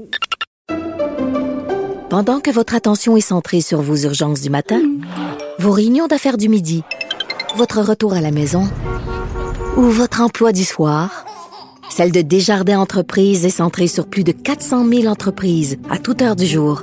Grâce à notre connaissance des secteurs d'activité et à notre accompagnement spécialisé, nous aidons les entrepreneurs à relever chaque défi pour qu'ils puissent rester centrés sur ce qui compte, le développement de leur entreprise. Ici Ricardo. Et Émilie, marchand d'IGA. On a envie de vous inspirer à bien manger. À moins de 5 la portion. Suffit de repérer les produits valeurs sûres et de les cuisiner avec une de nos recettes. Les valeurs sûres, c'est bien pensé, hein? Bien sûr! Détails sur IGA.net. Vous vous demandez si les plantes ressentent de la douleur? Ou encore, comment est-ce que les daltoniens voient le monde? Le balado en cinq minutes est pour vous. Explorez la science, l'actualité et l'histoire en un temps record. La Feu, en collaboration avec le gouvernement du Québec, est fière de propulser la série Balado en cinq minutes. Ne laissez pas les questions sans réponse plus longtemps. En cinq minutes, disponible sur l'application et le site cubradio.ca. Mario Dumont. Joignez-vous à la discussion. Appelez ou textez le 187 Cube Radio 1877 827 2346.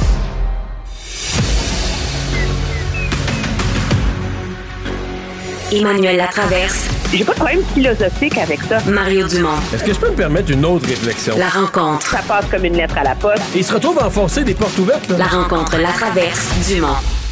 Emmanuel Latraverse se joint à Mario et moi. Salut Emmanuel. Bonjour. Bonjour.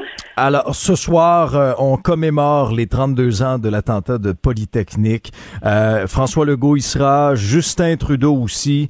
Et ça relance là, tout le débat en- entourant là, le contrôle des armes, Emmanuel.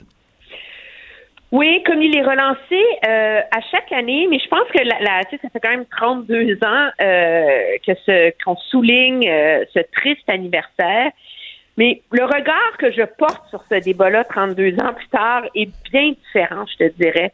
Et j'ai comme l'impression, tu sais, on, on réfléchit à pourquoi est-ce que le débat sur le contrôle des armes à feu est complètement enlisé au Canada. hein. Objectivement, il ne s'est rien passé de concret depuis que les conservateurs ont décidé d'abolir le, re- le registre fédéral des armes à feu en 2012. Bon, Québec l'a repris, le Caen, euh, mais ça va pas plus loin. Pourquoi?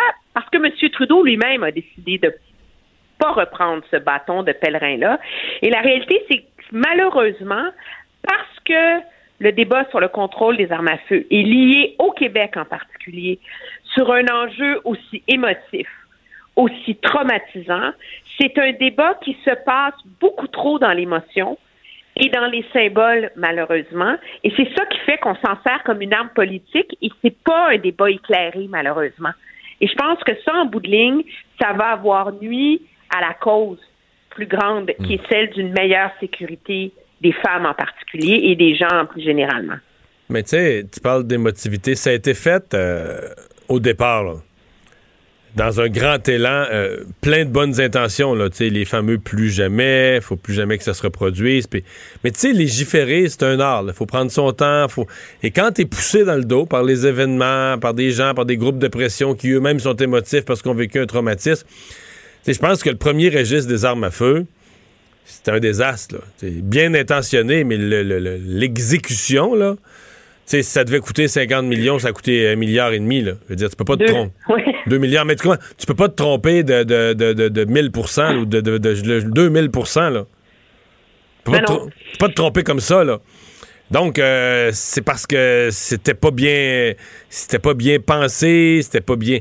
Et peut-être c'était trop large, peut-être qu'à ce moment-là, les chasseurs, le fait d'inclure les chasseurs, euh, tu t'es ramassé justement en milieu rural à créer un lobby, t'as artificiellement créé un lobby de gens, des chasseurs, des fermiers qui allaient voir leurs députés, qui allaient dire ça n'a pas de bon sens ce registre-là. Tu C'est tout ça là, tu qui n'a pas été peut-être bien. Fait que ça a coûté beaucoup plus cher pour créer d'une opposition. Donc, euh, là, on est encore. On, on veut, pas, on est encore là-dedans aujourd'hui. là. On a défait Oui, le on est registre. encore là-dedans. M. Et c'est Trudeau est est traumatisé. M. Trudeau est traumatisé par les problèmes qu'a créé l'ancien registre, les coûts, euh, les opposants, etc.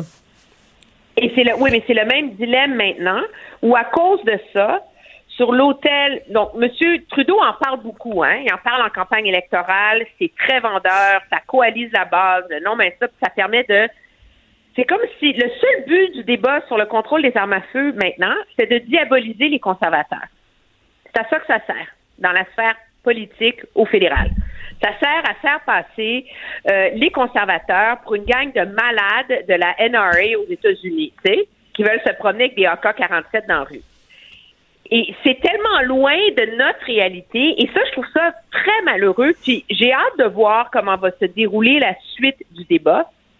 Alors que là, on rentre de un dans le débat sur euh, le gouvernement Trudeau a promis de revenir à la charge avec aller plus loin là, dans son interdiction des armes d'assaut, en disant que non seulement on les on les bannit au Canada, mais en ce moment la loi est écrite de façon qui sont inopérantes. Donc tu peux garder ton arme d'assaut, mais t'as pas le droit de t'en servir, t'as pas le droit de la de la de la, de la déplacer. Ça, t'as même pas le droit de la transporter, sortir. T'as pas le droit de la transporter, t'as même pas le droit de la sortir de son étui là, barré. Alors, mais là, ça c'est passé. Il il faut qu'il y ait un, un programme de rachat qui va coûter des centaines de millions de dollars. Puis là, on va rentrer dans le débat sur les armes de poing, où on va avoir un débat sur le fait que de s'opposer au fait de bannir les armes de poing, ça va être comme être un, un pro-gang de rue à Montréal. Je peux te le prédire, là. Alors qu'est-ce que c'est vraiment là le débat qu'il y a à avoir, tu sais? C'est les armes de poing légalement achetées, sont immensément contrôlées. Tu peux même pas la déplacer ailleurs quand ta résidence est un centre de tir. Déjà prédéterminé. Alors, est-ce que c'est ces armes-là qu'on veut bannir? Ou est-ce que c'est de mettre l'argent ailleurs? Et, et je suis, et je crains malheureusement qu'à cause de l'émotivité autour de Polytechnique et autour de ce débat-là, on en revienne encore avec des mesures qui captent l'imaginaire, mais qui ne sont pas nécessairement les plus efficaces pour assurer la sécurité des gens et la sécurité des femmes victimes d'homicide en particulier, de féminicide en particulier. Ouais. Mais dans le cas des armes de poing, là, la, la proposition, c'est le, le bannissement ou le droit de bannir par province. c'était aux villes, on voulait le transférer aux villes. Puis là, on voudrait le transférer aux provinces. Mais il reste qu'il n'y a pas de.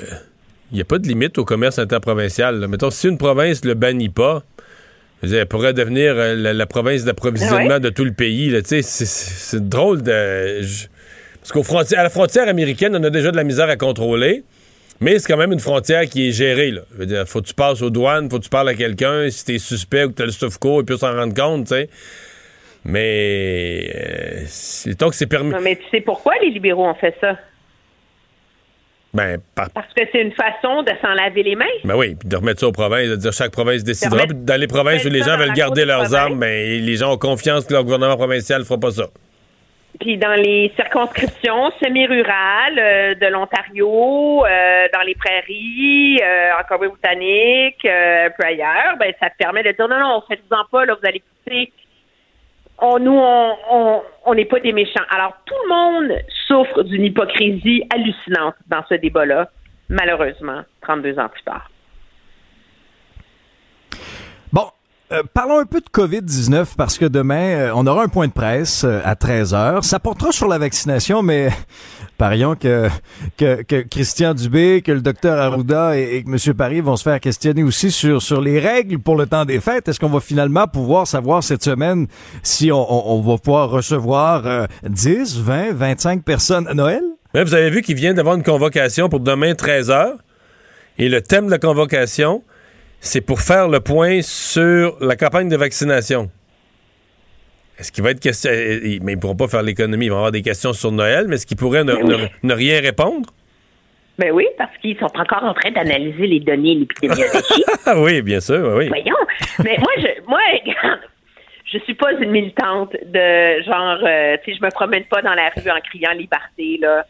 Puis, tu sais, j'ai été. euh, mais je pense qu'on a atteint le moment, là, où c'est rendu ridicule qu'une population de 8,8 millions de personnes attendent que de Horacio Arruda lui dise quoi faire à Noël. À cette date-ci, l'an dernier, premièrement, on s'était déjà fait dire qu'on avait annulé Noël. Là, on est rendu au 6 décembre. Moi, tout le monde que je connais a déjà fait ses plans pour Noël. Et de deux, il y a un- une infantilisation hallucinante de la population là-dedans. 85 ou 80 quelques pourcents des Québécois sont vaccinés.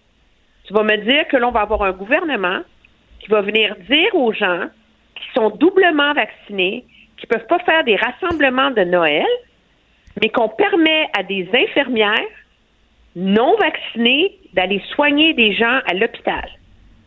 À un moment donné, il va falloir que le gouvernement change son schème de pensée et en arrive à donner des outils à la population pour prendre des décisions éclairées, comme des tests rapides, peut-être, une, une liste de, de, consignes, un guide pour de repères sur comment prendre des décisions éclairées, plutôt que de dicter du haut du pouvoir gouvernemental et de la suprématie médicale qu'est-ce qu'on peut faire et pas faire. que de toute façon, personne va vérifier parce que moi, c'est ce qui me frappe. Là. Dans la mesure où tu n'auras pas les moyens policiers d'aller vérifier tout ça, à mon avis, tu es bien mieux d'outiller la population, de donner des consignes générales, de faire appel à la bonne foi des gens, à leur sens de la responsabilité. Ça va être ça de toute façon. Tu sais, si tu n'enverras pas les polices dans les résidences, donc je ne sais pas exactement. Moi, sincèrement, je sais pas exactement où on s'en va. Euh, je, je- j'ai comme perdu là, le, le- le- le fil de la stratégie dans ce cas-ci. Euh, je, j'ai hâte d'avoir sous quel ton est-ce qu'on va. Parce que à partir du moment où tu te dis, OK, là, mettons, on, on monte là, de, de 10 à 15 ou de 10 à 20. Mais là, le 10, là, il, présentement, c'est une recommandation, mais il est pas vraiment. Je sais pas. de- Je pense qu'en fin de semaine, il y a certaines personnes qui ont accueilli 12 puis il n'y a pas eu la police chez eux. Là. Fait que t'es à, à t'en remettre à la bonne foi des gens. Il y a, une- il y a une adaptation de l'approche, à mon avis, là, qui, est, qui est nécessaire. Puis, euh, je trouve que je serais pas loin de dire que le gouvernement c'est un peu piégé dans cette histoire-là, là, de donner ces, directives des fêtes. Là. Je sais pas comment ils vont s'en comment ils vont s'en sortir. D'autant plus que jusqu'à maintenant, euh, il y en a un qui a soufflé le chaud, l'autre a soufflé le froid. Oui, puis aussi euh, la réalité, moi je comprends que le gouvernement est complètement traumatisé par ce qui est arrivé l'an dernier, nous le sommes tous d'ailleurs, tu sais, on se sentait coupable d'aller sur le perron de sa tante euh, venir porter un cadeau là, au cas où la COVID euh, saute les marches. Là. Euh, mais la réalité, en même temps, c'est que moi j'espère seulement qu'on va pas se mettre à nous invoquer le, le variant Omicron. Là. Euh, là, on- je regarde euh, notre, notre collègue euh, Claudie Côté à, à Québec vient de dire que l'INSPQ vient de confirmer qu'il n'y a pas de, Il circule de- pas, là. De transmission communautaire, etc. La COVID qu'il y a en ce moment, c'est la COVID Delta. Elle est là. La majorité de la population est vaccinée. Moi, je pense qu'on est rendu au point où il faut apprendre à faire le virage du vivre avec, là. Euh, avec les risques, les risques que ça comporte. Et si le gouvernement veut imposer des règles strictes à un moment donné d'un niveau scientifique, il va être obligé d'expliquer certaines différences. Par exemple, moi, vous savez, j'habite à, à Ottawa. Euh, moi, j'ai le droit de faire un party de Noël à 25 personnes. J'ai même le droit de faire un souper à 25 personnes ce soir si j'ai le droit. Puis ma belle-mère qui habite en Colombie-Britannique, elle, elle peut faire un souper sans limite de personnes chez elle si elle le veut. À un moment donné, on tu sais, puis le gouvernement de l'Ontario, le gouvernement de la Colombie-Britannique, là, c'est pas des euh, Yahoo anti-mesures euh, sanitaires euh, comme on a dans certains États aux États-Unis, là. Mais ce qui devrait obséder le gouvernement, c'est de nous outiller. Et c'est là Oui. que les autotests, là, les tests qu'on puisse avoir dans nos maisons pour faire les vérifications d'usage, pour éviter de prendre des risques, je veux dire, si on se retrouve avec euh, un autre Noël que ces tests-là sont pas disponibles, moi je suis tannant, là, mais depuis l'hiver passé, depuis le printemps passé que c'est en vente libre en Europe, euh, depuis déjà plusieurs mois c'est en vente libre dans les pharmacies. Ben, ici, on dit, c'est comme si on, vou- c'est comme si ici on est contre le commerce. On veut pas, on veut pas nous les vendre. Ici, on les donne gratuitement. On les donne gratuitement, mais on les donne pas. Là, ils en donnent aux gens des garderies. Puis peut-être à Ils sont en Noël. grève. Ben, ils sont en grève. C'est ça qui est ça qui est le plus drôle, ou le plus triste. Puis là, ben, euh, là, on est le 6 décembre aujourd'hui.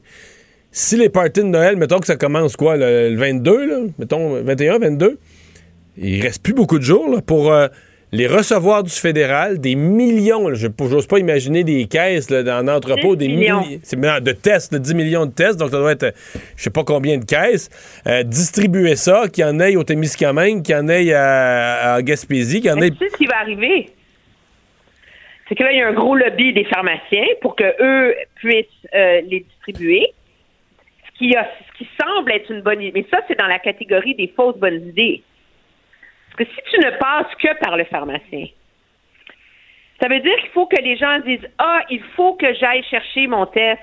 C'est, une nouvelle habitude à prendre, hein? Si on, veut aller dans cette voie-là de responsabiliser la, la population, c'est une habitude maintenant. Ça, ça se doit devenir une habitude de faire des tests rapides dès qu'on a des symptômes avant de fréquenter et de socialiser. Mais si la première façon qu'on qu'on le fait, c'est la façon où tu obliges les gens à aller se déplacer, penses-tu vraiment que, que tous les Québécois vont aller à la pharmacie aller chercher leur, leur, leur kit Non, mais là, tu d'autotest pourras pour pas obliger. Là, tu vas le rendre disponible. Tu l'obligerais. Non, ils vont pas l'obliger. Oui, mais si, si, si, était pris plus d'avance, puis qu'on l'avait distribué dans les écoles, OK? Tout le monde n'aurait, les enfants au n'auraient ramené à la maison, ouais. Toutes les familles en auraient eu, avec un guide bien écrit, etc. Puis, tu aurais pu en avoir dans les pharmacies aussi pour les gens qui sont seuls, qui n'ont pas d'enfants, mais tu aurais au moins comme orchestré un moment dans la dans l'année où on aurait eu, comme en deux jours, là, on aurait parlé de ça, les enfants en auraient parlé, il y aurait eu des vidéos, on aurait on aurait comme entamé cette conversation-là du bon pied, de la façon dont ça doit être fait, plutôt que je te le prédis, dans une course contre la montre effrénée, la veille de Noël, dans toutes les pharmacies du Ouais, Québec. C'est encore quoi? Ouais. plus hallucinant. Puis sais-tu quoi? Malgré tout, on va peut-être manquer de temps, là. Ben, moi, j'ai de la misère à comprendre comment, en deux semaines et demie, on va livrer 10 millions d'autotests Ouais. aux pharmacies du Québec. Merci, Emmanuel. Au revoir. Au revoir. Pendant que votre attention est centrée sur cette voix qui vous parle ici, ou encore là, très loin là-bas, Celle de Desjardins Entreprises est centrée sur plus de 400 000 entreprises partout autour de vous. Depuis plus de 120 ans, nos équipes dédiées accompagnent les entrepreneurs d'ici à chaque étape pour qu'ils puissent rester centrés sur ce qui compte, la croissance de leur entreprise.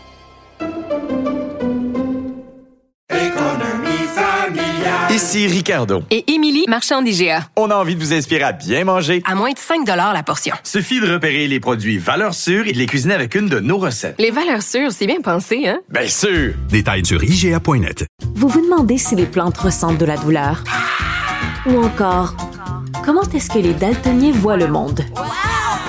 Le balado en cinq minutes est pour vous. Explorez la science, l'actualité et l'histoire en un temps record. La Feu, en collaboration avec le gouvernement du Québec, est fière de propulser la série Balado en cinq minutes. Ne laissez pas les questions sans réponse plus longtemps. En cinq minutes, disponible sur l'application et le site cubradio.ca. Le hockey a tellement évolué, les jeunes maintenant, ils ont des skills comme ça se peut pas. Puis ces kids-là, ils rêvent à... Jean-François Barry. Un animateur pas comme les autres. Salut Jean-François. Salut Mario. Alors, il y a du mouvement, pas juste chez le Canadien, là, dans les, les directions d'équipe. Euh, euh, il y en a eu aussi à Philadelphie et Vancouver. Oui, c'est un dur deux semaines, je te dirais, pour euh, les gens de l'état-major un peu partout à travers la Ligue nationale de hockey. Commençons par Alain Vigneault, qui a perdu son emploi aujourd'hui. Alain Vigneault, qu'on connaît bien, qui est un Québécois, qui a fait un séjour avec le Canadien, qui a eu une brillante carrière de coach avec les Rangers de New York, entre autres. Et lui, si tu te souviens bien, Mario, lorsqu'il a été engagé il y a deux ans, ça avait été phénoménal, son entrée, là. Moi, bien, il y avait une bonne une- équipe quand même. Moi, je pensais que ça allait bien à Philadelphie. Puis tout à coup, cette année, euh, ben, Ben, la première année, il y a eu une super saison. C'est même eux qui nous ont éliminés. Souviens-toi, euh, lors du- du- de la, la première euh, COVID, là, dans la Oui, bulle. oui, là. absolument. On, a- on avait sorti Pittsburgh, donc il a amené son, son équipe en troisième ronde euh, des séries. Et l'année passée, pouf, l'équipe est complètement tombée à plat. Et là, cette année, il y a des hauts, il y a surtout des bas. Et là, dans les huit derniers matchs, aucune victoire, 0, 6 et 2. Et hier, la varlope de 7 à 1 aura eu raison euh, d'Alain Vigneault. On a aussi congédié Michel Terrien, donc les deux euh, ont été congédiés aujourd'hui par euh, Chuck Fletcher. Euh, écoute, 5 ans qu'il avait signé, donc il a fait 2 ans et, et 20 matchs. Là. Fait qu'il reste encore 2 ans et demi à son contrat. C'était un contrat qui lui rapportait 5 millions par année. Il est quand même pas à plaindre. J'ai vu des gens perdre leur emploi avec... Fait qu'il va y rentrer quelque chose comme 13 millions sans travailler dans les trois prochaines années. C'est en plein ça. À moins qu'il décide de retourner derrière euh, le banc d'une équipe, mais euh, écoute, d'après moi, il ne sera pas pressé. Il va attendre euh, les offres. Euh, en même temps, est-ce qu'il va y en avoir des offres? Parce que parce que là, il laisse pas sur une bonne note. Non, On ça finit mal, hein? Ouais, puis il y avait eu toute l'histoire Robin Leonard. Tu te souviens de ça, Robin Leonard, là, euh, qui, qui était sorti Ouais, en disant ouais, ouais, que ouais. Alain Vigneault était très, très dur avec ses joueurs, qu'il leur- les impôts, les obligeait à prendre des, des anti-inflammatoires, puis des trucs comme ça pour se réveiller, puis pour calmer la douleur. Puis évidemment, lui, il avait nié tout ça, puis Michel Terrien aussi, mais on dirait que ça a peut-être laissé une espèce de spectre en haut d'Alain Vigneault. Et? Bref, c'est... Ben, en fait, juste terminer en disant que c'est Mike Io qui va prendre euh, la relève et euh, il y avait des sentiments mitigés aujourd'hui, Mike Io, puisque lui, c'est le grand chum. Là. Terrien, Vigneault puis Io, c'est trois amis. Les trois ont été engagés en même temps à Philadelphie. On a congédié deux. Et l'autre, on l'a pris puis on l'a nommé euh, en chef pour la relance de l'équipe. J'imagine que lui avait une vision différente des choses puis qu'il l'a dit à Chuck Fletcher parce que sinon, pourquoi t'en changes deux puis tu, t'en- tu gardes l'autre? Il y a quelque Ouais, chose c'est vrai qui que c'est tentant pour Vigneault et Terrien de penser qu'il leur a joué dans le dos un peu, là. Ben, tu sais, Chuck Fletcher l'a peut-être appelé, dire Toi, tu penses quoi de ça Puis il a fait Ouais, Moi, ça fait deux J'en reviens pas qu'il fait là. ça. Ouais, je mettrais pas lui à la place de lui. Puis notre système est trop ci, trop ça. Puis, oh, euh, finalement, tu te retrouves en chef, les deux autres perdent leur emploi. Donc, du côté de, de Vancouver, maintenant, les Canucks sont confirmés. J'en ai parlé ce matin. Là, c'est confirmé. La rumeur était très, très forte hier soir. Le même euh, Sportsnet l'avait, l'avait confirmé, mais on attendait que les Canucks euh, apposent leur signature là-dessus. Donc, Benning, le directeur général, et Travis Green ont perdu leur emploi. Lui, c'était euh, l'entraîneur. Donc, grand ménage du côté des Canucks aussi. Eux aussi déçoivent. là. Ils ont toute une formation, les Canucks, avec de bons vétérans, de super jeunes joueurs, mais il n'y a rien qui fonctionne là-bas. Je suis un peu surpris du choix de l'entraîneur. Décidément, on, aime bien la vieille école dans la Ligue nationale de hockey. C'est Bruce Boudreau. Bruce Boudreau qui retourne encore une fois derrière le banc d'une équipe qui a 70 ans, qui a des drôles de méthodes. Là, c'en est un, un bougon, marabout, euh, old, old style hockey qu'on parle. Mais bon, ça fonctionne à Calgary avec Sutter. Fait que j'imagine qu'on se dit que ça va fonctionner à Vancouver aussi. Et qui pourrait être pressenti pour être DG là-bas? Un dénommé Marc Bergevin, je pense. C'est en plein ça, Marc Bergevin pourrait être dans les candidats potentiels pour les Canucks de Vancouver. Je ne sais pas s'il a envie de se rembarquer euh, aussi rapidement Ouais. là, dans une équipe, mais c'est tentant parce que tu sais, as Elias Peterson là-bas, tu as Quinn Hughes, tu as JT Miller, tu as, des bons joueurs de hockey. Là. Et nous autres à Montréal, M. Gorton euh, s'est trouvé un, quoi, un adjoint euh, chasseur de tête? Ouais, ouais, avec, euh, en collaboration avec M. Molson, ils ont décidé un peu de faire ce qu'ils avaient fait. Tu te souviens avec Serge Savard, lorsqu'il est venu le temps de choisir Marc Bergevin, on avait demandé à Serge Savard de donner un coup de main. Mais là, cette fois-là, on a demandé à Bob Gainé. Donc, Bob Gainé va faire partie du panel pour choisir le prochain DG, lui qui a beaucoup d'expérience dans Ligue nationale et qui connaît bien, évidemment, le Canadien de Montréal. On ne sait pas encore s'il va y avoir un rôle, parce que ça, ça avait été critiqué beaucoup. Là. Serge Savard l'avait dit lui-même qu'il s'attendait, après la nomination de Marc Bergevin, de, de rester dans l'entourage, d'être une espèce de conseiller pour Bergevin. Finalement, une fois qu'il a été nommé, on n'a pas fait appel à ses services à nouveau. Est-ce que Bob Guinée va rester là quelque part dans l'état-major? Ce sera à suivre. Mais t'as confiance en Gainé pour ça? Je trouve que c'est un drôle de choix. Je, vais- je vais être honnête avec toi. je- ça, ça me fait toujours euh, mal de dire ça d'un gars qui a son chandail retiré au plafond du Centre Bell, là, qui, qui est une légende à Montréal. Mais je me dis, qu'est-ce que, qu'est-ce que Bob Gainé va apporter que Jeff Corton peut pas apporter? Je- je- Dans le hockey de dire- 2021. là. ben, c'est ça, là. Si on, si on parlait du hockey des années 90, quand Gainé venait de partir, qu'il y avait des contacts partout, qu'il venait de jouer la game, des anciens joueurs, des anciens entraîneurs, il avait fait partie des équipes Canada, etc. Mais tous ceux qui ont fait partie d'équipe Canada, là, ils, ils sont plus dans, dans les girons de la Ligue nationale de hockey. Fait que je. Je, je, je sais pas. Honnêtement, je, je sais pas qu'est-ce qu'il peut apporter à, à Jeff Corton, mais euh, mais ça fait longtemps que j'ai pas croisé M. Gainé. Fait que peut-être qu'il est encore bien de son temps puis qu'il lâche, lâche régulièrement des appels à plein, plein de monde dans la Ligue nationale de hockey. Là. Je, suis, je suis mal placé pour te le dire, mais j'ai trouvé ça bizarre qu'on s'entoure de, de Bob Gainé. La liste des blessés qui continue de s'allonger. Là, là on... Hey, c'est un cauchemar. Sérieusement, c'est un cauchemar. Tu sais que demain, là, 70% de la masse salariale du Canadien ne jouera pas. C'est effrayant. Là, c'est Tyler Toffoli. Après Josh Anderson la semaine passée, là, de, de deux à quatre semaines dans le cas de Josh Anderson. Là, on parle euh, de plusieurs semaines dans le cas de Tyler Toffoli. Ça a l'air assez grave, au-. Ouais, ben aujourd'hui, Dominique Duchamp a dit ça va être long. Je vous le dis, ça va être long.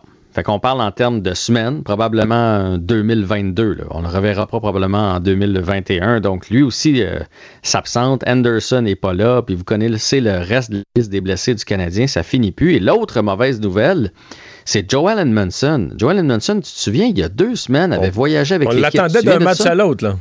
Ah oui, puis il avait même pratiqué sur la première paire avec Jeff Petrie. Puis je t'avais dit, Hum, j'ai l'impression qu'on le ramène vite. Et finalement, depuis ce temps-là, là, il fait des pas de recul. Fait que lui qui a subi une opération au dos, fait des pas de recul. Donc, il s'approche pas d'un retour au jeu. Au contraire, il s'en éloigne. Donc, mauvaise nouvelle pour Joel Edmondson aussi. Fait que, tu sais, je, veux bien demander à Dominique Duchamp des victoires, là, mais à un moment donné, euh, il commence à manquer de munitions. Armia et Petrie seront des décisions de, de- de dernière minute. On va savoir demain s'ils vont euh, jouer ou pas. Eh bien, demain, c'est Tampa Bay, hein? c'est Tampa Bay. Je dirais rien de plus. Euh, gros Monday Night Football ce soir. Ben, j'imagine que tu vas regarder ça. Là, pour, pour- me semble que ça fait une coupe de lundi que c'est c'est plutôt terne. Là, ce soir, c'est une bataille dans l'Est américaine. La première équipe contre la deuxième. Les Pats contre les Bills. Fiche de 8-4 pour les Pats, 7-4 pour les Bills. Mac Jones d'un côté, Josh Allen de l'autre. Ouais, mais les Pats qui Bills ont été. Ouais, les, les Pats alignent les victoires, les Bills ont été inégaux. Des gros matchs, mais des énormes déceptions certaines semaines. Eux, ils ont quelque chose à prouver. Les Bills, s'ils veulent prouver que c'est pour de vrai, ils ont une belle occasion ce soir. On va regarder ça. Hey, à demain, Jean-François. Bye. À demain.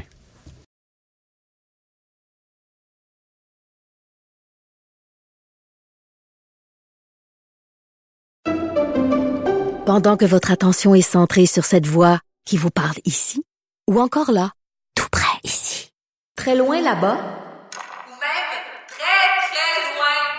Celle de Desjardins Entreprises est centrée sur plus de 400 000 entreprises partout autour de vous. Depuis plus de 120 ans, nos équipes dédiées accompagnent les entrepreneurs d'ici à chaque étape pour qu'ils puissent rester centrés sur ce qui compte, la croissance de leur entreprise.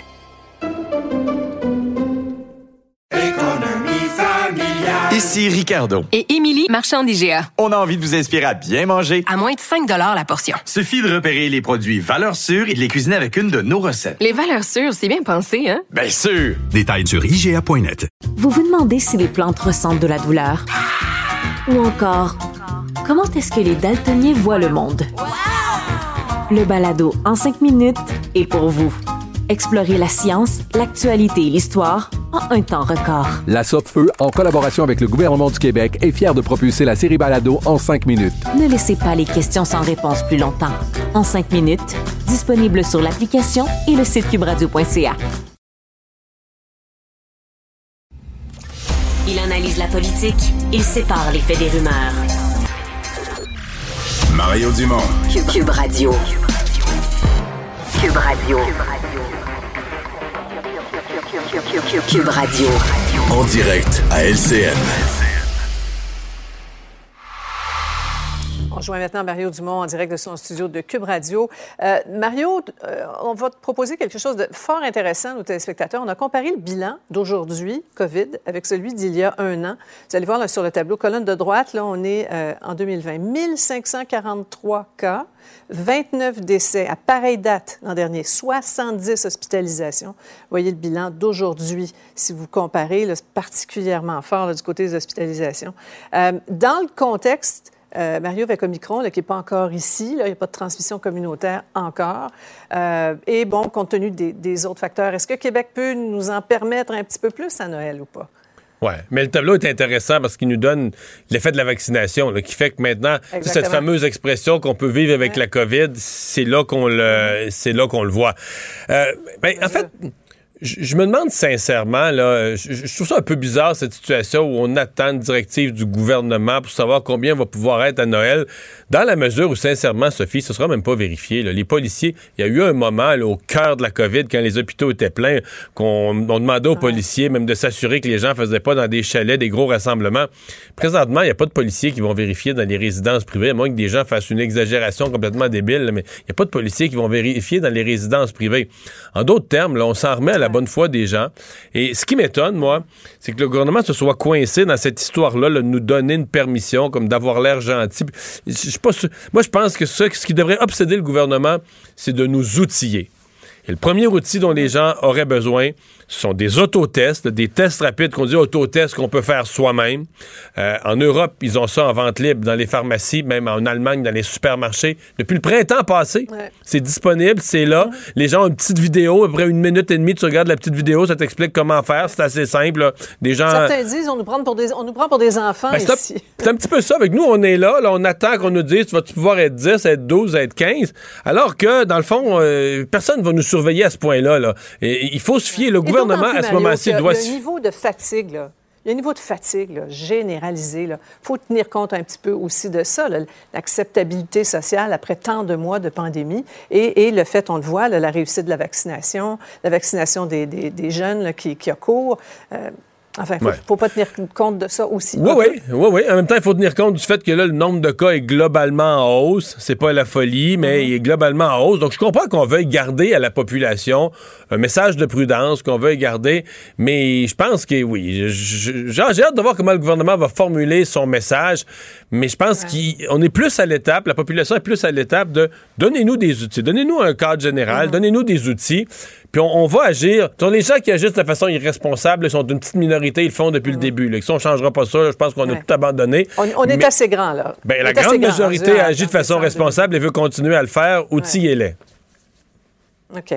Conflit dans les CPE, Mario, les négociations qui ont repris aujourd'hui entre le gouvernement et les syndicats qui réclament des augmentations importantes pour les employés de soutien des CPE. Est-ce que tu vois une porte de sortie? là? Ça peut durer combien de temps? Là, on entend le gouvernement dire, ben peut-être ça va durer des semaines. Bon. D'abord, moi, la loi, la loi spéciale, ce matin, j'ai reçu une entrevue de la ministre Lebel, puis je me suis fait mon idée finale. Il n'y aura pas de loi spéciale. Ça, donc, les deux scénarios, c'est une entente in extremis euh, mercredi qui réglerait le cas de la CSQ. Peut-être de la FTQ aussi, qui pourrait régler ces cas-là, euh, qui n'ont pas les mêmes demandes, qui ont des demandes plus raisonnables que la CSN. La CSN sont déjà en grève. Donc là, qu'est-ce qu'il ferait s'il y a une entente de dernière minute? Parce que là, la, la CSQ, jeudi, là, la CSQ irait rejoindre la FTQ. Puis là, si tous les syndicats sont en grève, à mon avis, c'est parti pour longtemps. Par contre, si on évite par une entente de dernière minute que la CSQ aille faire front commun, aille rejoindre la CSN en grève, là, la CSN va se retrouver toute seule en grève. Euh, là, je sais pas qu'est-ce qu'ils vont faire parce que ça se peut que le gouvernement les laisse aller. Mais dans tous les scénarios, moi, je vois pas tellement de rapport de force. loi spéciale. C'est un rapport de force. Mais la, la CSQ, franchement, ils n'ont pas l'air si intéressés que ça à y aller en grève. Donc, je pense pas qu'on puisse exclure qu'à la dernière minute, euh, il y a une entente et qu'on invite la, on évite la grève à la CSQ pour jeudi. Quel suspense pour tout le monde et, et pour les parents. Ouais. On parlait de la Chine en, en terminant. Là, beaucoup de, de tensions après l'ambassadeur canadien là, qui quitte ses fonctions euh, sous peu. Là, on voit le geste des Américains aujourd'hui. Est-ce que Justin Trudeau devra les imiter? Ben, c'est certain que M. Biden lui a demandé. Si Joe Biden fait ça, il veut que ses alliés fassent la même chose, là, hein, pour pas être isolé. Euh, moi, ce mon feeling, c'est que Justin Trudeau, avec la Chine, c'est un dossier de plus en plus chaud sur son bureau. Parce que le dossier de Huawei, on le reporte depuis des années. La décision, il faut qu'elle soit prise à court terme. Là, il y a le dossier des Olympiques. Une autre décision qui doit être prise. Euh, il doit nommer un ambassadeur. Fait que c'est au moins trois grosses décisions là, que M. Trudeau a euh, sur son bureau dans un contexte très tendu avec la Chine, parce que les trois décisions pourraient déplaire à la Chine. là. Si on nomme un ambassadeur qui a une réputation d'être un peu ferme avec la Chine, si on dit boycott diplomatique des Olympiques, et si on dit non à Huawei, euh, on pourrait déplaire à la Chine trois fois dans, dans quelques semaines. là. Donc, euh, le dossier de la Chine reste chaud là, sur le dossier de M. Bureau, de M. Trudeau. Ouais. Merci beaucoup, Mario. Au revoir. Alors, Alexandre, qu'est-ce qu'on surveille dans les prochaines heures? Ben, rappelons ce point de presse demain, 13h, Oui. du ministre de la Santé, Christian Dubé, du doc Arruda et du grand Manitou de la vaccination au Québec, Daniel Paré. Euh, la semaine passée, le vendredi, le Comité consultatif national de l'immunisation euh, recommandait, conseillait une troisième dose à tous les adultes de 18 ans et plus, mais particulièrement aux personnes de 50 ans et plus. Est-ce qu'il en sera question demain? Est-ce qu'on va parler de la vaccination du personnel de la santé? Moi, je serais On là-dessus. va assurément poser des questions aussi sur si Noël. tu me demandes aujourd'hui de gager un petit dixaine, là, Ah oui, hein? c'est. euh, là, non, je pense que la prochaine étape, ce qui est demandé Ben oui, par les autorités de la santé, c'est la vaccination du personnel de la santé. J'ai quand même hâte de voir. Écoutez, Noël, là, euh, on, l'évite pas. là. La question va être posée demain. Il semble pas que la conférence de presse porte là-dessus. Est-ce qu'on donnera euh, aucune décision? Est-ce qu'on donnera un indice? Euh, ou est-ce qu'on donnera la décision? Euh, je, sais pas. Mais c'est certain que la question, même si c'est pas convoqué là-dessus, euh, la question va être posée parce qu'on avait promis une réponse pour le 6 décembre. Mais le 6 décembre, ben, c'était aujourd'hui. Ça va être passé dans quelques heures. Alexandre, merci beaucoup. Merci Salut, à vous d'avoir euh, été là. On se donne rendez-vous demain, 15h30. C'est Sophie Durocher qui s'en vient. Cube Radio.